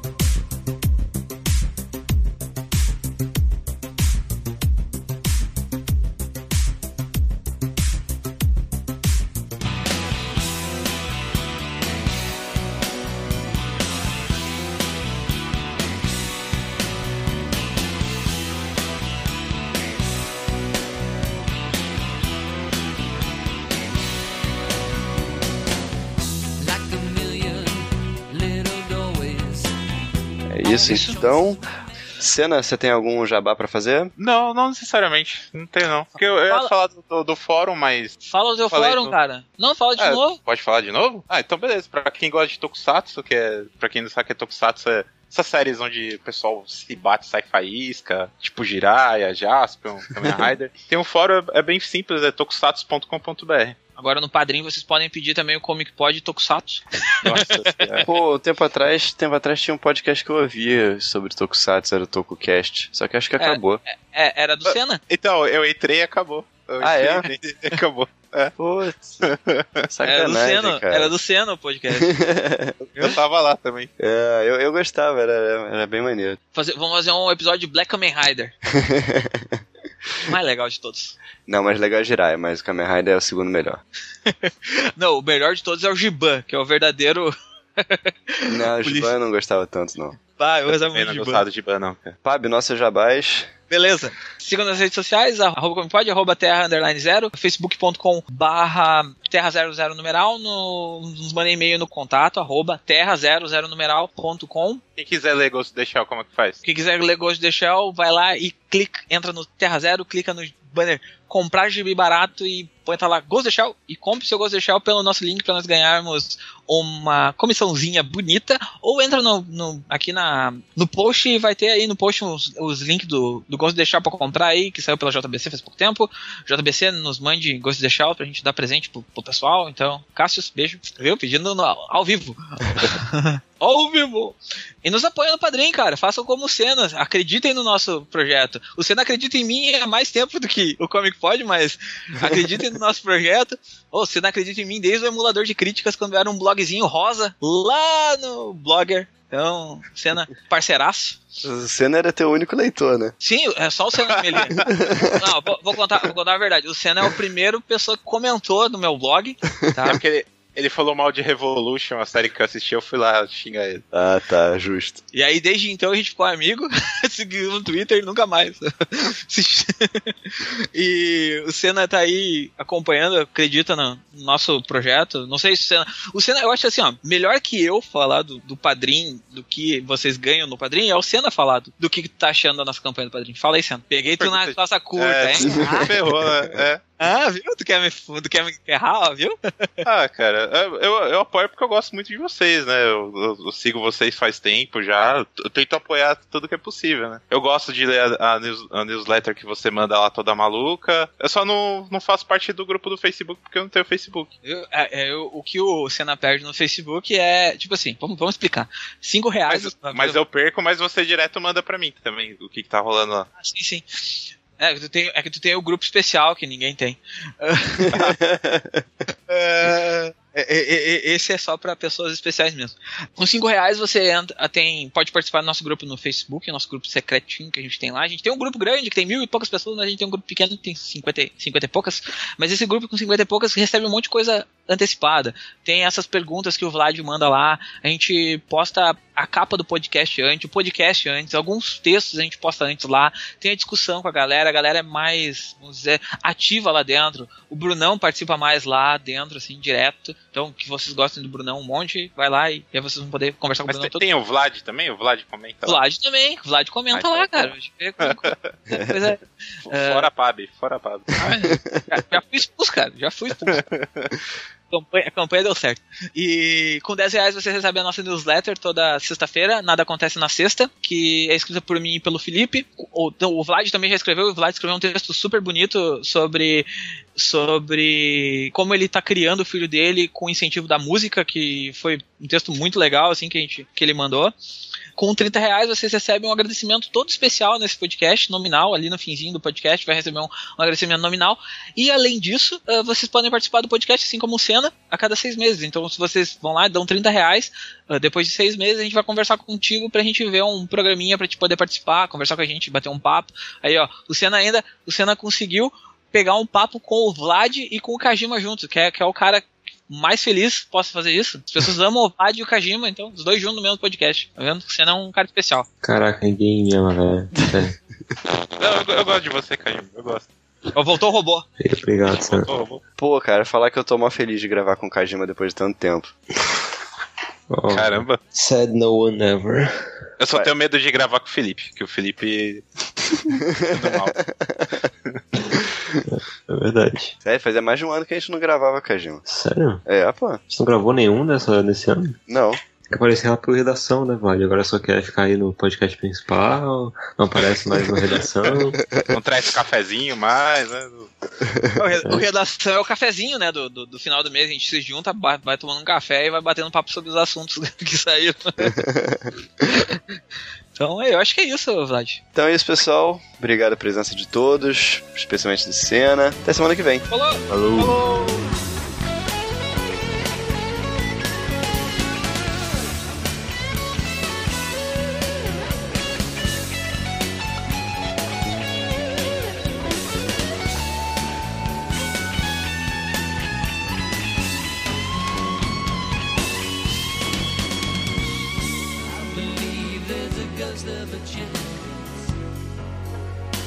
Esse podcast é patrocinado pelos padrinhos que são o Luiz Alberto, o Gabriel Felipe Calbi, Senhora Morceres, o Igor Tavares, o Juliano Souza, o João Paulo Ranque de Faria, o Saldanha, o Senna, o Bruno Batilana, o Sami Newton Amorim e o Viking Cuiabano.